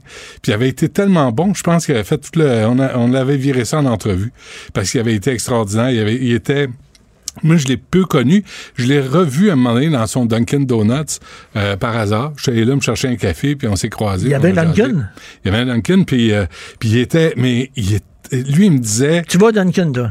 Mais ça n'existe plus. J'y allais à un moment donné. Mais tu sais, il disait, lui, il était, il était supposé de s'occuper, il pas supposé, il s'occupait de protéger la fleur, puis les compteurs, puis il faisait 6 et 6. Puis il dit, moi, la veille, là, quand le coach me disait, demain, là, c'est les, les Flyers, c'est les Bruins, là, il dit, je dormais pas, là. Ah ouais. Il dit, moi, me battre, là, j'haïs ça, me battre. J'haïssais ça, j'en dormais pas, j'en Ah, faisais ouais. des crises d'angoisse. Il était, il- puis tu sais, 6 et 6, il aurait pu se la jouer. Hey, moi, je l'ai gelé, une tape la gueule, puis c'est couché. Non. Il dit, moi, j'haïssais ça. Et dit, là, le coach venait me voir, là, il me convoquait dans son bureau, puis il me disait, là, là demain, là, prépare-toi à te battre, là, parce que ça va être les Flyers. Puis, là, puis ah, lui, ça, il haïssait ça. Puis Moi, je trouve pense- ça niaiseux, des Ah oui, batailles ah au oui. hockey. Tu sais, du bon hockey, du hockey genre européen, là, tu sais, où c'est du bon hockey, puis il tape pas sa gueule. C'est c'est Tu très connais bon. la joke de Jay Leno? Hier, je regardais un match de boxe, puis une- une- un match de hockey a éclaté. Mais c'est aussi que tu dis, mettons, là, que tu fais une bagarre, c'est pas un 10 minutes, tu pars pour le restant du match. S'il y avait un désir vraiment, là. De régler ça, tu ouais. élimines pas la, la- la bagarre, je peux comprendre, mais punis du geste. Puis là, c'est pas juste un 10 Ouais. minutes, on perd pour le match. Ouais. Ben là, peut-être que les, ça, ça diminuerait un peu. Je comprends qu'on n'arrivera peut-être pas à toutes les éliminer, là, mais. Mais tu sais, c'était à l'époque des années 70, là, ça jouait cochon, là. Euh, écoute, des coups de coude d'en face, là. C'était, c'était épouvantable. Stan Jonathan avec euh, Pierre Bouchard, c'était, c'était vraiment violent, là. Ce qu'on connaît là, c'est vraiment la version, euh, la version, version familiale, là, tu sais, Donc, donc, tu vas parler de M. Lupien? On va, Régent Tremblay va être avec nous à 11h parler de ça. F- François Meunier pour les restaurateurs à midi. Là, faut que les, faut que les municipalités aident les restaurateurs à avoir des permis au plus sacrant et pas trop cher pour ouvrir les terrasses. Les terrasses, ben oui. Il faut les aider. Concrètement, il faut, faut les, les, les aider. Puis, euh, puis tantôt, euh, je me souviens plus. Ah oui, c'est Nima Machouf, euh, infectiologue. Est-ce que, est-ce que le, le compte est bon là, pour euh, le déconfinement? Moi, on se parlait de ça, Carl, puis moi, là. Pandémie, là. Pas de congestion, pas de bouchon, pas de visite impromptue. Pas de course. À la maison. Allô, Faut que t'ailles chercher, faut que t'ailles à l'épicerie chercher des entrées pour le 5 à 7 chez Madame. euh, Ouais, non. Non. Fini. Dis-moi pas que tu vas t'ennuyer. Dis-moi pas que vous allez Non, vous ennuyer pas à de ce la point-là, là. Moi, Ah, moi, là, ce que- un le peu. 14 juillet, fête des Français, Oui. j'ai mon deuxième vaccin. Moi, ce que je veux, là, c'est le 15 juillet voyager, aller à l'extérieur, pouvoir revenir. Je m'en vais avoir mes deux vaccins. Fuck la quarantaine. pas. Je veux Non, rien savoir. Je rentre. C'est deux semaines après le vaccin. Non, non, non. Carl. Ben, Non, une fois que tu as tes deux moi vaccins. Non, non, fois- mais moi, fois- je une voyagerai fois que pas tes deux. Une fois que tu as tes deux vaccins, bonjour, bonsoir. Mais tu quoi, moi, je suis pas pressé de me retrouver dans une foule. Sincèrement. Non, mais je, je suis pressé de me retrouver ailleurs. Ailleurs. Nous autres, tu sais, on a Ben, non, non, on peut peut-être trouver un cottage à Varennes là, pour aller. euh, je sais pas. Bon, je vais remercier mon équipe, Ben, fais donc ça. dont il y a, Il est là, là. il y a un membre. Tu lui as dit tantôt. Un arrête. membre excellent, euh, l'excellent trop- Karl Pas trop de fleurs. Faut pas. Après, c'est plus gérable. Ah, Dis-moi. J'ai encore de la marge pour devenir comme toi, Benoît. Ah, t'en as. T'as du bout en chien à faire, oui. Et l'excellente Maude Boutet à la recherche Oui. et euh, à la console et à la réalisation. L'incontournable Achille Moinet. Pas de joke raciste aujourd'hui? Non, ça, c'est c'est ma tourne de party. Je sais que quoi, c'est. ça? I Will Survive. Ouais. Ça me met de bonne humeur, cette tune-là. Ils ont pas retenu ma suggestion de mettre Cowboy Strumel de Pantera comme chanson de party. Et je m'excuse, je revendique le droit d'être hétéro et d'aimer I Will Survive. Ben oui. On a le droit. On a le droit, mais c'est. On a le droit. on se parle à 8 h demain, puis on écoute Benoît. Radio.